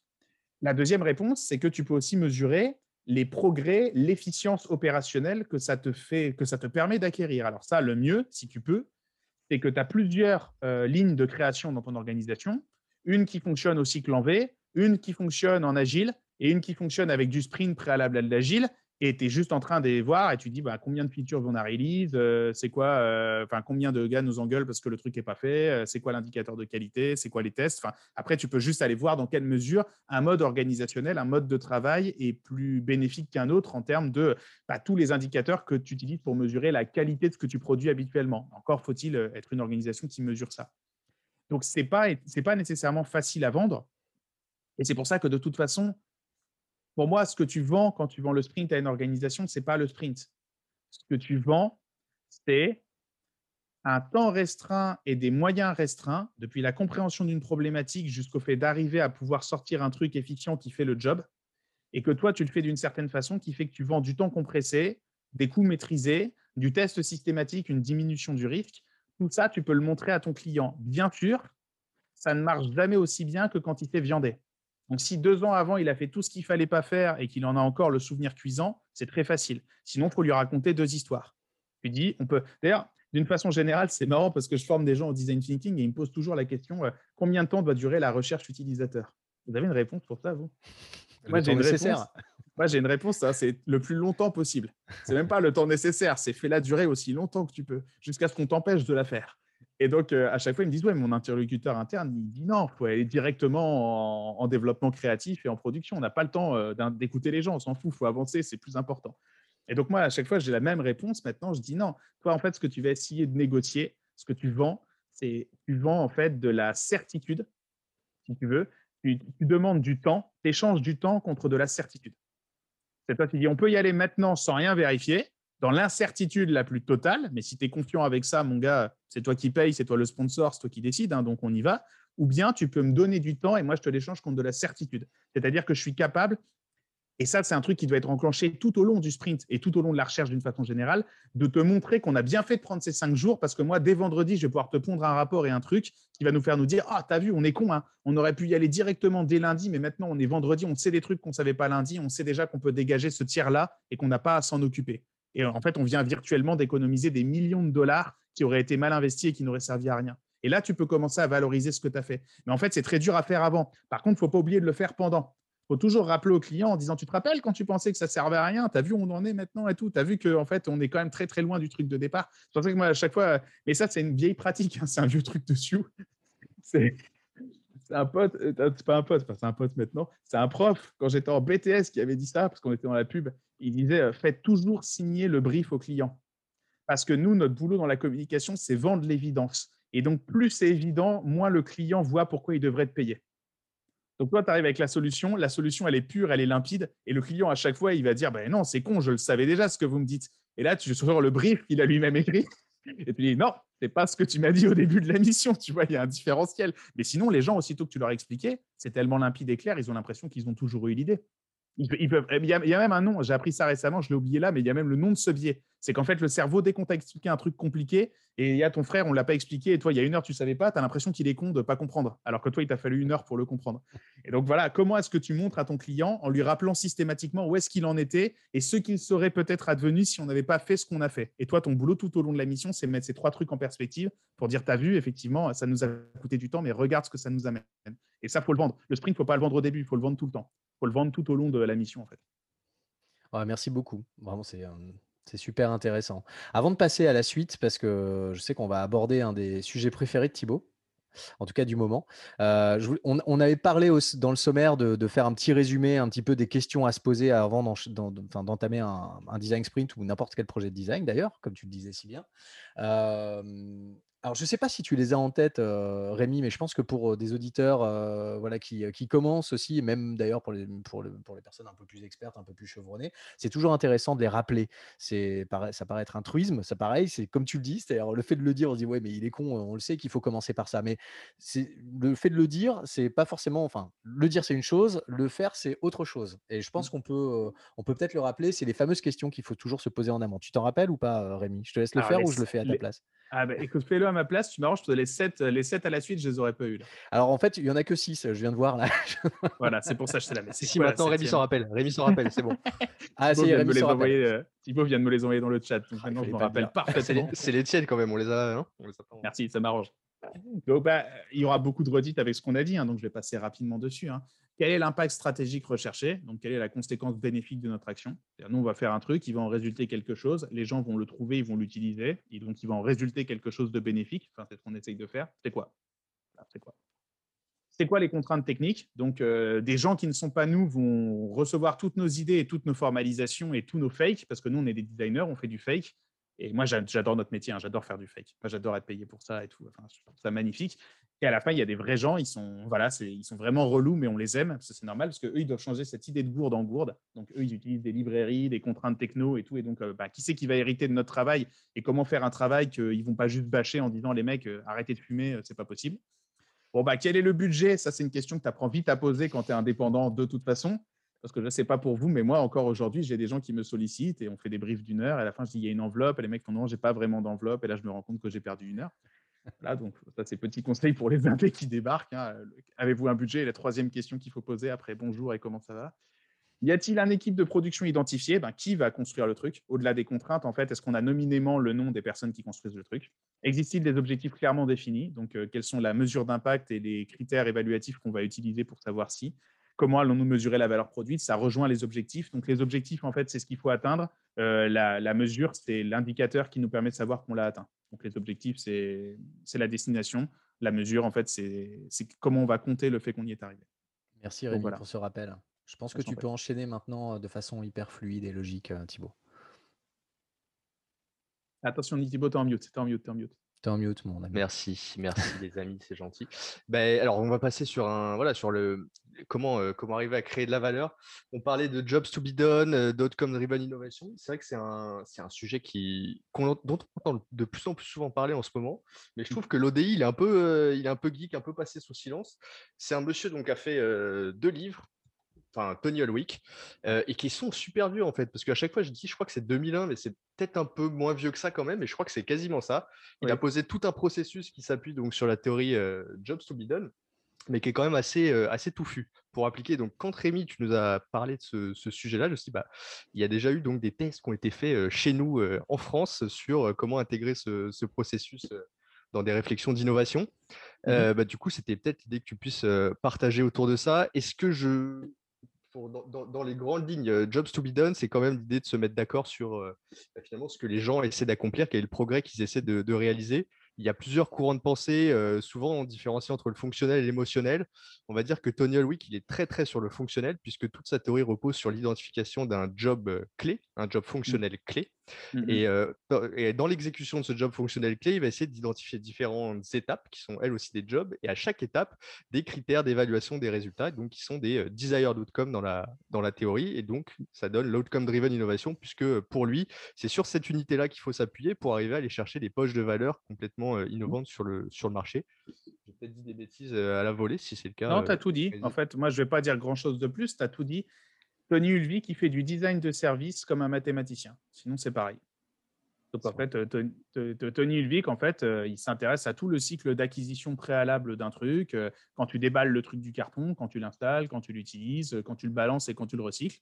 Voilà, il, donc il fait la durée de vie du produit, il fait l'expérience d'usage depuis euh, l'identification de ton propre besoin jusqu'à l'acquisition du truc, l'utilisation du truc et qu'est-ce qu'il en advient. Donc ça, euh, ça gère le, s'il y a des designers de services qui nous écoutent, tu vois, ça va surprendre personne, quoi. Donc, euh, il fait ce qu'on fait tous et toutes. Bon, il le fait depuis longtemps. hein. Il, a probablement commencé à peu près en même temps que la formalisation du truc.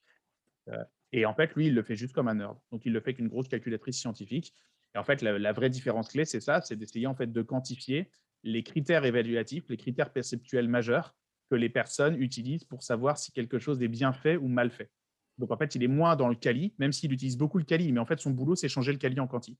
Il fait exactement le même boulot que nous. hein. Sauf que lui, il y a un petit truc en plus à la fin où il change le quali en quanti. Et donc, en fait, lui, son. Et après, il va vérifier avec des enquêtes à beaucoup plus grande échelle dans quelle mesure ses théories et ses hypothèses sur le quanti s'avèrent fondées ou infondées. Voilà, c'est tout. Mais il fait la même chose que nous. Il le fait juste avec des chiffres. Et est-ce, que tu peux en dire un peu plus avec le lien que tu. tu- Je crois que quand on en a parlé, tu me disais que c'était un peu le cheat code pour être sûr d'être sur un bon sujet euh, sur les design sprints. Du coup, quel lien toi tu fais entre les deux activités, le design sprint ou peut-être de manière plus large ton, ton process? Bah, alors là, euh, alors, je, vais, je vais répondre à côté, comme ça je vais vous foutre un peu dans la merde. Il faut inviter Mathias. C'est-à-dire là, il faut inviter Mathias Abramovic. Alors Mathias, il va vous dérouler ça en 20 minutes, il va vous faire tout. Et parce que je pourrais le faire, mais honnêtement, il n'y a pas mieux que lui pour le faire. Et surtout, c'est lui qui l'a pondu. Euh, c'est la base de la méthodologie en fait pédagogique qu'on utilise euh, dans le programme Startup Launchpad d'HEC. Euh, donc c'est un programme qu'on fait avec HEC Polytechnique 42. Et en fait, on trouve que la méthode elle est tellement efficace qu'on a structuré la totalité en fait de, du truc là-dessus. C'est-à-dire que les étudiants au préalable, ils sont exclusivement dans l'identification de clients actuels, de solutions actuelles, et dont ils cherchent à établir par tout un ensemble de procédés la satisfaction ou l'insatisfaction sur les solutions telles qu'elles existent. Et donc tout ça, on utilise strictement Job to be done pour le faire, en quali et en vérification quanti. Et en fait, quand ce diagnostic a été posé, ce qui est une forme en fait de façon très mathématique de faire de la recherche utilisateur et très processée, et ben ces insights-là, on les dérush le premier jour du sprint parce qu'on fait un sprint dans le Launchpad. Euh, et en fait, c'est ces insights-là qui nous servent à poser un diagnostic à partir duquel, là, on bascule sur un sprint classique. Et donc, effectivement, faire de l'ODI en amont, c'est un super moyen pour des gens qui ne sont pas formés nécessairement à la recherche utilisateur sous sa forme conventionnelle design, de procéder quand même à de la recherche utilisateur très structurée, très cadrée et qui permet de mettre les gens relativement d'accord sur les trucs à accomplir. Et ça, Mathias, euh, enfin, si vous l'invitez, il vous fera un exposé d'une heure là-dessus, il vous montrera les trucs. euh. C'est noté. Euh, ok. Eh ben, écoute, on peut passer euh, peut-être à la. Je crois que tu as parlé du Startup Launchpad, ça fait peut-être une suite logique un peu euh, sur l'actualité. Quentin, je ne sais pas s'il y avait d'autres sujets que tu voulais aborder avant. Non, non, non, allons-y. Eh ben ouais, l'idée c'est que tu nous racontes un petit peu, euh, je, je crois que c'était la semaine dernière, que tu puisses revenir un peu en, en détail sur, euh, bah, sur, cette, euh, sur, cette, sur ce Startup Launchpad, un petit peu à quoi Mhm. ça consiste, puisque c'est là tout à l'heure en introduction, on parlait de tes Giant Sprint avec plein d'étudiants, des gens que tu formes à la volée, etc. En gros, si tu pouvais nous raconter un petit peu comment ça Ouais, bien fonctionne et en quoi ça consiste? En plus, c'est marrant parce que cette année, c'était Giant et Remote. Donc ça, c'était euh, espace Covid. Parce que l'an dernier, on l'avait fait et ça, c'est génial. J'ai des vidéos, c'est ouf. C'était dans le hall d'HEC. Donc, ils ont un hall d'honneur où ils font euh, les graduation ceremonies et tout. Et on était sur une estrade et alors, cernée par des tables avec des groupes dans tous les sens. Moi, j'adore ça. C'est un truc de fou. Moi, ça me rend dingue. J'adore ce truc. Et euh, donc là, on a tout fait, mais sur Zoom. Donc, c'était nettement moins, c'était nettement moins sexe. Mais c'était quand même cool. Non, bah, le- qu'il y a des vidéos, il y a des vidéos, il y a pas mal de petites vidéos qui traînent sur YouTube où on peut se régaler. On voit Rémi Rivas donc qui marche dans les euh, dans les couloirs de l'école en parlant à la caméra avec la fluidité euh, de- dont il fait euh, voilà, dont il Bah, fait l'exemple le- là maintenant. Et, euh, et- et donc voilà, il faut savoir que suite à ça, tu as obtenu quand même un job chez Paris Première. Non, faut le dire. quand même. Ah, bah, j'aimerais bien. T'imagines Paris dernière avec les sprints? Ça serait cool. Paris dernière, c'est ça. Ça, dépend de l'heure. C'est ça, ouais, c'est pas les mêmes, euh, voilà, c'est pas les mêmes trucs. Non, alors le Startup Launchpad. Alors le Startup Launchpad, c'est un programme qui a 7 ou 8 ans maintenant chez HEC, euh, à l'initiative de plusieurs personnes, mais son directeur, qui est vraiment euh, le type sur lequel repose tout, s'appelle Guillaume Le Dieu de Ville. Je lui fais un bisou. Euh, vraiment, c'est son énergie, c'est son réseau. Enfin, le gars, il fout une énergie dans ce truc. Je ne comprends pas comment il fait. Je crois qu'il dort pas. Par, ailleurs, il gère un business avec 20 personnes. Il a une femme et deux enfants. Je ne sais pas comment il fait, mais il y a tout mon soutien ici. Et euh, donc, le Startup Launchpad, c'est quoi? C'est des étudiants de dernière année de master qui montent des projets entrepreneuriaux, euh, qui sortent de HEC ou Polytechnique ou 42 ou de n'importe où. Le seul truc, c'est qu'il faut qu'il y ait un HEC dans l'équipe.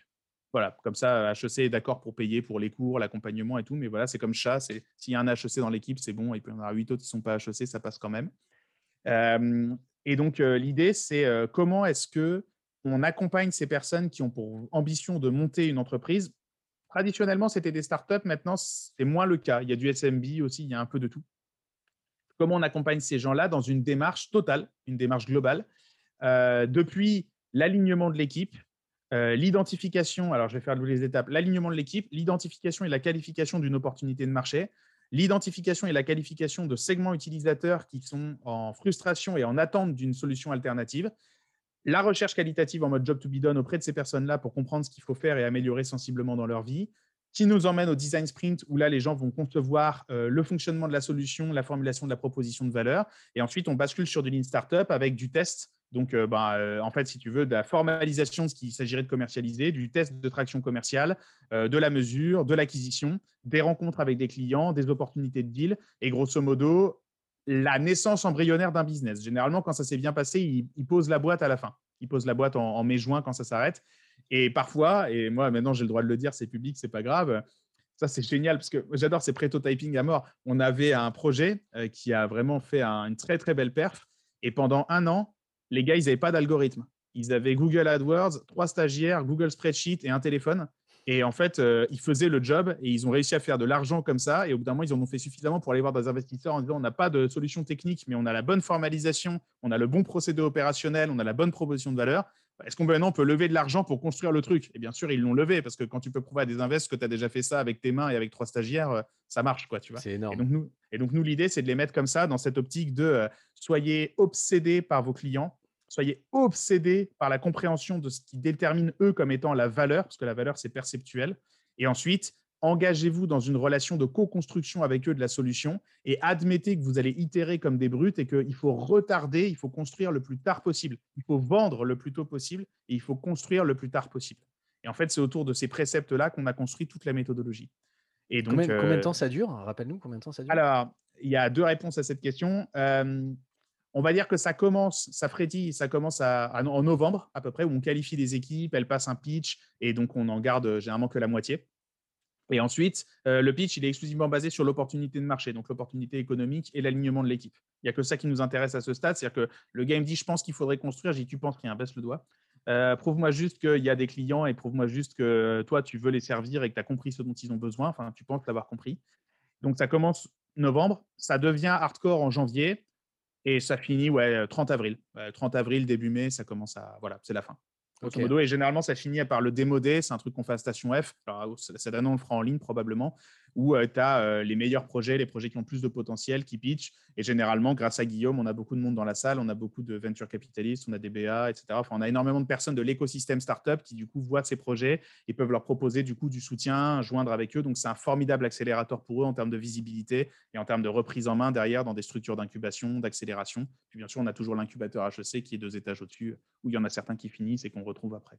Mais c'est génial pour eux de pouvoir vivre cette expérience-là sur euh, sur ces quelques mois et passer à travers toutes les étapes dont tu parles. Enfin, ça doit être extrêmement formateur.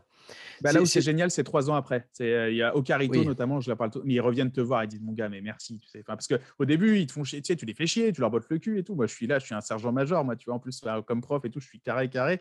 Et, euh, et, trois ans après, ils font mais mon gars, mais merci, mais tellement. Surtout qu'ils voient d'autres startups et ils voient mmh. comment les autres ont bossé. Ils font ah, mais mon gars, mais merci tellement d'avoir fait ça. Tu vois. Et là, pour le coup, là, ils commencent à mesurer la valeur. Et du coup, le, le, le, moment du design sprint à proprement parler, ça dure combien de temps là Puisque vous avez événementialisé ce moment-là. Hein, du coup, euh, là, justement, à ce moment-là, tu construis le momentum, tu mets les équipes dans une ambiance euh, où tout le monde se galvanise, où il y a besoin d'accélérer sur la, le fait de rendre tangible un petit peu l'idée. Du coup, comment ça se passe? Est-ce que tu peux nous en parler un peu? Euh, bah Là, c'est cinq jours. Donc là, pour le coup, c'est vraiment cinq jours pour le coup. Cette année, on a fait cinq jours. On faisait quatre d'habitude, là, on a fait cinq. Et on, a, on a twisté un peu, c'est-à-dire que le cinquième. alors, parce que nous, on a un problème.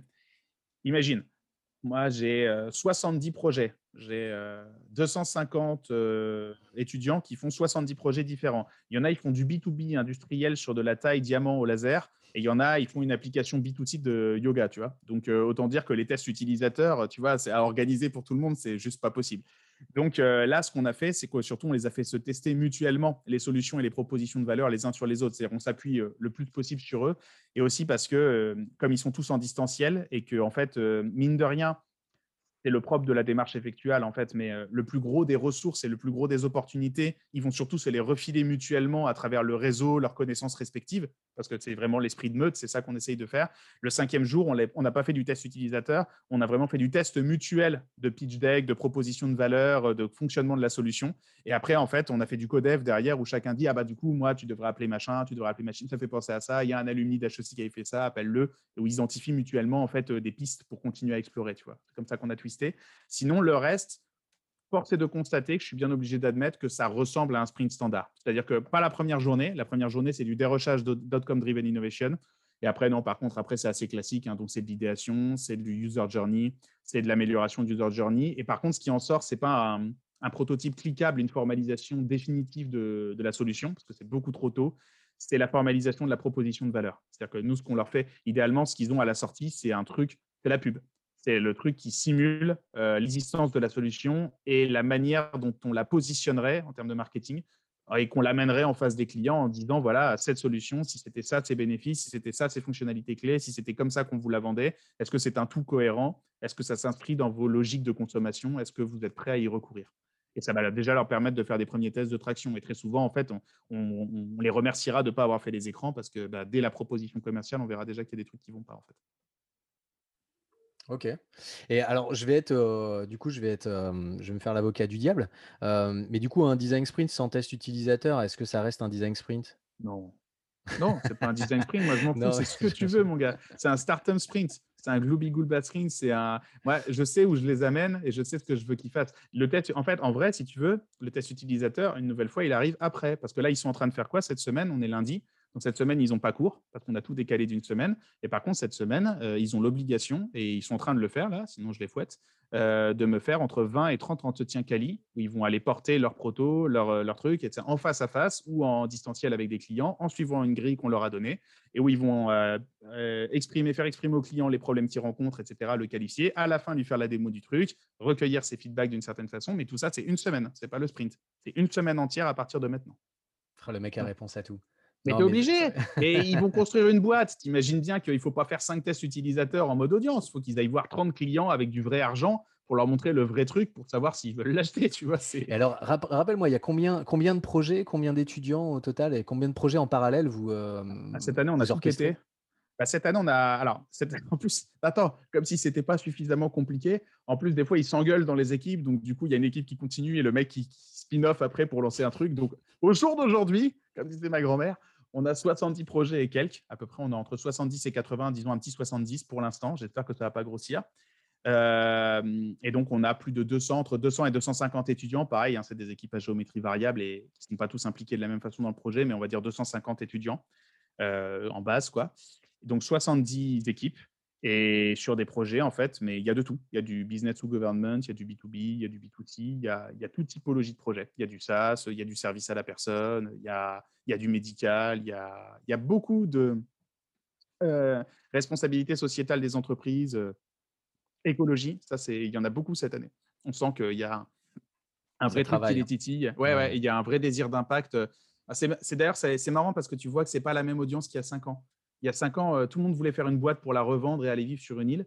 Euh, maintenant, euh, ils sont tous en mode je veux faire une boîte pour changer le monde. Mais ça, mmh. c'est marrant parce que c'est vraiment, on voit qu'il y a une tendance de fond. On voit qu'ils mmh. sont imprégnés d'un discours et d'un message qui a changé, clairement qui a changé en cinq ans. Et du coup, là, c'est une petite parenthèse, mais est-ce que tu, du coup, suite à, par rapport à la, au contenu justement et aux préoccupations de ces étudiants, est-ce que vous intégrez des, des, méthodes, des canevas, des frameworks qui sont plus issus du, design circulaire hein, dans, dans, votre accompagnement ou On commence. C'est un peu On commence. Et eh ben alors, non, mais alors c'est une très bonne question parce qu'il y a Emma France, voilà, bisous Emma, qui leur donne un super cours sur ça. Alors Emma, qui est pour elle vraiment une cadre de ça, une experte de la responsabilité sociale, sociétale des entreprises, de la mesure d'impact, des entreprises à impact, des fonds à impact. C'est vraiment une personne qui est vraiment très, très, très, très en en avance sur ces sujets-là pour euh, l'écosystème HEC, qui leur donne un super cours là-dessus d'ailleurs. Et on leur demande de réfléchir en amont du sprint sur, si tu veux, on veut qu'ils mappent l'écosystème avec les partenaires, pas cradle to cradle, mais on veut quand même qu'ils réfléchissent, tu vois, aux fournisseurs, aux distributeurs, qui mmh. pensent au réemploi, qui voient surtout, parce que la plupart l'ignorent en réalité, au-delà, tu vois, parce que, en fait, c'est con, mais euh, la RSE, c'est quand même encore beaucoup de greenwashing aujourd'hui. Mmh. Et mine de rien, il faut leur montrer des exemples de business, tu vois, qui réemploient, où il y a la mmh. durabilité, la notion de modularité. En fait, la plupart, ils le savent vaguement, mais ils n'ont pas vu qu'il y avait des vrais business qui en vivaient très bien et qui ont réussi mmh. à faire une différence avec ça. Donc, il y a la notion, il faut les inspirer, leur montrer que c'est possible, que ça peut être une constituante de ce qu'ils veulent faire.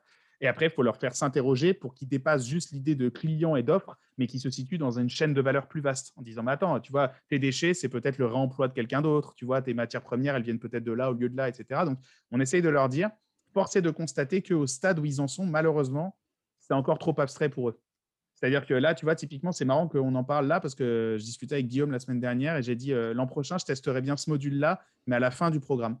Tu vois, quand ils sont plutôt en mode on va monter la boîte, tu vois, qu'ils ont bien validé et tout, en disant attention, aller plus loin quand même, euh, réinvestiguer la chaîne de valeur. Parce que là, souvent, en fait, le problème, c'est qu'ils euh, changent trop vite.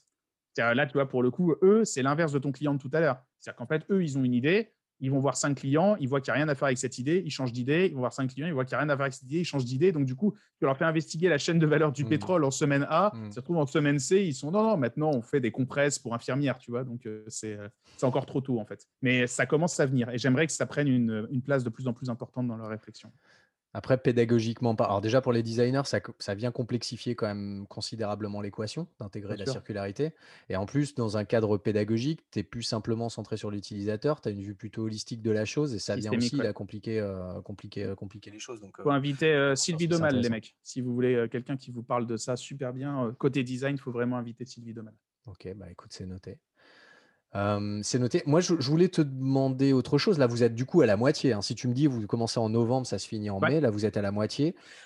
comment est-ce qu'on organise en fait ce type d'événement à deux? Comment est-ce que vous arrivez à vous en sortir, à avoir Parce que là, je vous imagine en fait sur vous avec 12 000 écrans, avec comment vous faites quoi? Parce que tu, parlais aussi, et là en fait l'idée c'est de te faire arriver sur, sur quelque chose dont tu avais parlé notamment bah, déjà en 2019 en, tu disant ce que, en, disant ce que j'ai appris aussi, c'est que on pouvait très bien former en fait des facilitateurs, des noobs en fait, à la facilitation d'un sprint. Comment, comment vous y prenez? Parce que je pense que c'est pas à la portée de tout le monde et c'est intéressant de.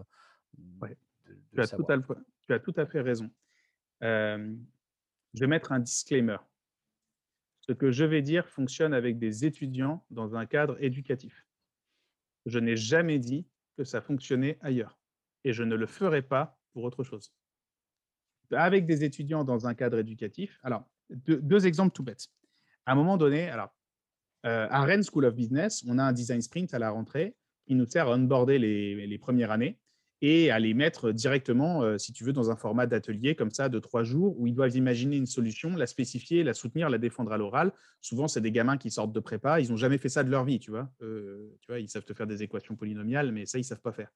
Donc, euh, on les met dans ces pompes-là et si tu veux, ce qui est assez génial, c'est que leurs facilitateurs, c'est des étudiants plus âgés de dernière année qu'on a recrutés et formés nous-mêmes en amont et qu'on a unis dans un groupe WhatsApp ou Slack, etc., qui est une commu, à qui on parle et tout. Et, donc, en fait, ces étudiants-là, de par leur seniorité et parce qu'on a vraiment pré-mâché les exercices en une série d'instructions et de consignes hyper simples sur laquelle ils peuvent s'adosser, et parce qu'on est en méta-facilitation avec Mathias et moi et qu'on peut venir les aider s'il y a des merdes dans leur salle, on arrive à leur faire faire l'ensemble des consignes qu'on a prévues qu'il faut faire faire parce que tout est super timé. Mais moi, le truc est timé dans un, Excel, enfin, limite quand ils doivent aller pisser, tu vois, il y a vraiment tout. quoi. C'est timé, timé, timé. Donc ça marche. Pourquoi? Parce que tu ne vas pas avoir les conflits internes organisationnels ou l'ensemble des conflits plus graves et plus signifiants qui peut arriver. Quand et puis surtout, parce qu'il n'y a pas le même enjeu, c'est un exercice pédagogique. Donc, euh, tu vois, et surtout ces étudiants-là qui ont 18-19 ans, ils sont hyper respectueux de l'autorité. La plupart, ils sortent littéralement de leur lycée, de la prépa de leur lycée. C'est hyper facile de les cadrer comme ça. C'est pas des mecs qui arrivent en disant oui, je sors d'une réunion avec le Japon, j'en ai à foutre de vos merdes et tout, en train de dire ces mails. Tu vois, ils sont beaucoup moins dissipés que des cadres. Tu vois, et encore moins que des C-off. Le pire à manager, c'est des C-off que les C-off, les chiffres off, tous les C, directeurs trucs, ça fait tellement des années que personne ne les a remis à leur place que, alors, il y en a, la, plupart sont charmants, hein, la plupart sont charmants, mais il y en a, franchement, tu vois, c'est la politesse, ils ont oublié depuis longtemps, tu vois. Les étudiants, c'est facile à gérer. Premier cas d'usage. Deuxième cas d'usage, là, moi, je parle à des gamins qui montent leur startup, des gamins en toute affection. Hein, je les aime. J'en ai encore un là ce soir qui va m'appeler à 23h pour dérocher. Euh, parce que c'est ouais, pas un métier, c'est une passion ce truc. Hein. Euh, c'est leur projet c'est leur boîte. Sur comment tu peux compter sur plus de motivation que quand c'est des gens qui montent leur boîte. Je veux dire, ils arrivent avant toi, ils partent après toi, ils en veulent plus. Et il y en a un, c'est truc de fou, il m'a tué. Brian, et pour toi celle-là, euh, il venait au sprint toute la journée, mais les deux qui bossent avec lui dans sa boîte, ils pouvaient pas parce qu'ils ont chacun un métier, parce que voilà, ils sont tous les deux insérés professionnellement sur un autre truc en ce moment. Du coup, ils prenaient des notes. J'ai vu ces, j'ai vu ces notes, c'est l'équivalent du sprint, mais en notes. Et le soir, il le refaisait avec eux. Donc lui, il faisait le sprint en journée avec nous pour aller consigner les exercices, les trucs à faire. Et le soir, dans son équipe, entre 18h et minuit, il le refaisait dans son équipe. Après, il allait dormir et il revenait nous voir en sprint. Tu vois Donc avec eux, il n'y a pas de problème. Avec eux, tu n'auras jamais les différents, les problèmes de temps, les problèmes de motivation, les problèmes de, les différents qui peuvent émerger dans des équipes où il y a de l'argent, de la politique, des mmh. problématiques. Je parle à des porteurs de projets, c'est leur projet, il n'y a pas plus motivé qu'eux. Je parle à des étudiants, ils sont là pour suivre un cadre, ils sont hyper respectueux de l'institution. Ça marche. Mmh. Ça ne marcherait pas en entreprise. Mmh. bien sûr, en entreprise, tu ne peux pas prendre Joe de la photocopieuse là et puis lui dire tiens, viens, tu vas faciliter, je vais t'apprendre en 12 heures comment on fait. Ça ne marche pas comme ça. Ça marche dans des cadres très spécifiques. Merci. Et je sais pas si tu l'as remarqué aussi, mais je, crois que tu en parles dans la petite vidéo que j'ai vue il y a pas très longtemps où tu parles des, es avec les étudiants et ils te montrent comment ils bossent sur Canva, par exemple, pour prototyper. moi, il y a pas très longtemps, j'ai fini un cours de design thinking avec beaucoup moins, important, mais j'ai été hyper surpris, pareil en distanciel, j'ai été hyper surpris par leur capacité. Personne se plaignait, personne ne se plaignait. Et leur capacité de résilience sur, par rapport aux outils. Il y en avait mmh. certains, en fait, je l'ai appris qu'à la fin. Ils ont suivi tous les cours, ils ont fait tous les ateliers qu'on a fait, parce qu'on a quand même fait une bonne euh, palanquée, euh, sur leur téléphone, en 4G, euh, en train de se déplacer, etc. Enfin, aucun souci, aucun souci sans se plaindre. Mmh. Et, ça, ça m'a, enfin, c'est une vraie, je trouve que c'est, enfin voilà, c'est, mmh, c'est une vraie leçon, c'est une vraie leçon de, résilience en fait. Ça m'a, moi, mmh. ça m'a, ça m'avait beaucoup touché. Je leur en avais parlé, je leur avais dit là, franchement, tout ce que tu viens de dire, je l'ai, je l'ai, effectivement ressenti et c'était, et c'est plutôt, plutôt agréable. Hein. Ah, le public étudiant, c'est un kiff. Hein. Clairement, c'est pas ce qui paye le mieux, hein, mais Mathias et moi on le garde parce que c'est juste un mais septembre, le, truc de Rennes, c'est extraordinaire à chaque fois qu'on y va. Moi, j'ai l'impression d'aller au South by Southwest. Quoi. Et en plus, euh, enfin, tu c'est expérientiel, c'est-à-dire que tu essayes de les mettre bien, mmh. tu essayes d'en faire, faire une expérience pédagogique, tu essayes de les rapprocher, tu essayes de leur donner confiance en eux, tu insuffles un truc, et pour le coup, tu peux, parce que c'est un challenge étudiant avec un partenaire externe qui ramène une problématique business, mais si tu veux, il n'y a pas euh, les mêmes niveaux de contraintes ou les mêmes niveaux d'interrogation ou tu vois ou de doutes qu'il peut y avoir quand on parle de sortir un vrai produit qui a la prod qui attend. On est beaucoup plus exploratoire que ça. C'est pas du tout la même finalité et donc tu peux mettre, tu peux faire passer d'autres trucs, euh, voilà, qui sont que, que tu peux, voilà, que tu peux l'utiliser pour ça. Quoi. On arrive à la fin, je crois qu'on a parlé d'à peu près tout ce dont on voulait parler. Thibaut, tu me confirmes? C'est fini, sauf qu'il nous reste le sujet, peut-être le dernier sujet avec ton intervention à venir sur, sur iToday, si tu peux nous en, mmh. en dire quelques mots. Ouais, ben, Steph m'a fait cette surprise. Moi, j'étais très, très honoré. Parce que vraiment, I Today, allez-y, hein, franchement. Enfin, allez-y. Je ne sais pas si vous en faire un deuxième. Moi, je, dis à Steph, quand tu feras le deuxième, et lui, il fait, on va pas faire de deuxième. Je dis, quand tu feras le deuxième, Steph, et tout. Donc voilà, je le pousse, donc poussez-le. Euh, vraiment, c'était une conférence extraordinaire en août dernier. On a tout fait en distanciel. Il y avait vraiment des speakers et une interaction et vraiment un niveau de, bah, tu vois, c'est ce fameux partage comme ça de ressources, d'interrogations, ce truc euh, qui manque beaucoup, je trouve, en, conférence et que là, on retrouvait parfaitement. C'était vraiment super. Donc, il m'a dit, ouais, viens faire une conférence parce qu'il fait des conférences mensuelles, format apéro. Et petite parenthèse, euh, tout le contenu de iToday de, de, de l'été dernier, comme tu dis, est en ligne. Donc, euh, ah pareil, on, vous donnera le, on vous donnera le, lien. Euh, mais si vous êtes pressé et que vous avez envie de regarder en, écoutant la fin de l'épisode, je pense que si vous allez sur le site d'iToday, vous allez sur le LinkedIn de, de, Steph, de Steph Cruchon, du coup, et vous allez regarder dans son activité, vous allez le trouver très rapidement, ce qu'il l'a mis en ligne il n'y a pas très longtemps. Ah non, les conférences, les conférences, c'était super. Et donc voilà, je suis venu leur parler et voilà, donc j'ai dû trouver un sujet. Et c'est un sujet qui a la confluence en fait de mes différents domaines, euh, voilà, sur les professionnels, dont le marketing. Et en fait, euh, c'est assez marrant parce que moi, ma nouvelle lubie du moment et ce sur quoi j'essaie de monter le plus en compétence en ce moment, c'est le growth hacking. Euh, parce qu'en fait, je pense qu'il y a beaucoup de choses. Alors, c'est le no-code et le growth hacking. Parce qu'en fait, je pense qu'il y a vraiment des sujets assez extraordinaires qui sont en train de se dérouler là-dessus en ce moment et je veux vraiment prendre le train en marche. Et en fait, ce que je veux montrer, c'est marrant parce qu'en en fait, il y, a des, il y a plein de choses qui sont théorisées euh, au niveau de l'engagement et au niveau de la viralité des produits, mais qui sont encore très peu connus des designers. Et donc, en fait, ce que je veux montrer aux designers, c'est qu'ils ont beaucoup plus de force qu'ils ne le présument, dans la mesure où aujourd'hui, il y a des principes ergonomiques, il y a des principes de design clés qui peuvent être euh, pensés et utilisés dans des produits sans que ça soit de la manipulation, mais qui permettent en fait euh, que ton produit rencontre son audience et surtout que tes utilisateurs en fait soient vraiment des ambassadeurs de ton produit. Et en fait, ça, souvent, c'est le rôle du marketing d'aller rajouter ça, d'aller adjoindre ça dans les produits, quand ça pourrait être des choses qui peuvent être pensées dès la conception, voire même dès le MVP. donc moi, c'est ça que je veux parler aux designers. Je veux leur montrer en fait comment designer un produit pour qu'il soit viral, comment designer un produit pour que les gens en parlent et les gens le répandent en fait, et pour faire, pour, pour, pour demander à ses usagers d'être les colporteurs de son produit. Euh, on vous invite vraiment, euh, on vous encourage vraiment à aller voir le site de Rémi, donc rémirivas.com, hein, si je ne me trompe pas. Rémi. Tout à fait. il y a énormément de contenu à s'inscrire aussi à la newsletter de Rémi, puisque Rémi partage généreusement énormément, énormément de choses sur tous les sujets passionnants qu'on vient, de, qu'on vient d'évoquer avec toi. donc voilà, tu, tu, tu fais une veille énorme et tu, tu t'en fais aussi le relais. Donc ça, c'est top, au-delà même de tes, comment, de tes réflexions personnelles que tu partages, que tu partages très volontiers. Donc voilà, si vous ne le suivez pas encore, Rémi Rivas, vous pouvez le suivre sur LinkedIn, vous ne serez pas déçus. et pour nous, ça a été un vrai plaisir Rémi, du coup, de t'avoir. Ça faisait longtemps, on t'en avait parlé il y a déjà tout longtemps au tout début quand on a sorti Gomet, c'était il y a un an, c'était il n'y a pas si longtemps que ça, on est, des, on est mmh. tout bébé. Mais pour nous, évidemment, tu faisais partie sur notre, de notre liste dorée. Et donc, on est ravis d'avoir fait cet épisode. messieurs, moi, je suis, je suis, enchanté. Je ne mérite pas du tout tant d'honneur. Mais, mais voilà, mais merci beaucoup pour ce que vous faites, vous. On a besoin de ce podcast. On a besoin de gens qui invitent les designers à partager ce qu'ils savent les uns avec les autres. Donc, donc longue vie à Gomet. Et puis, bah, continuez comme ça. Merci beaucoup, Rémi. C'était vraiment super intéressant. Et puis, ouais, à bientôt. Merci. Salut.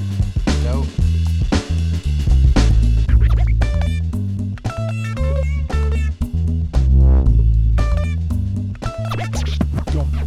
Gourmet.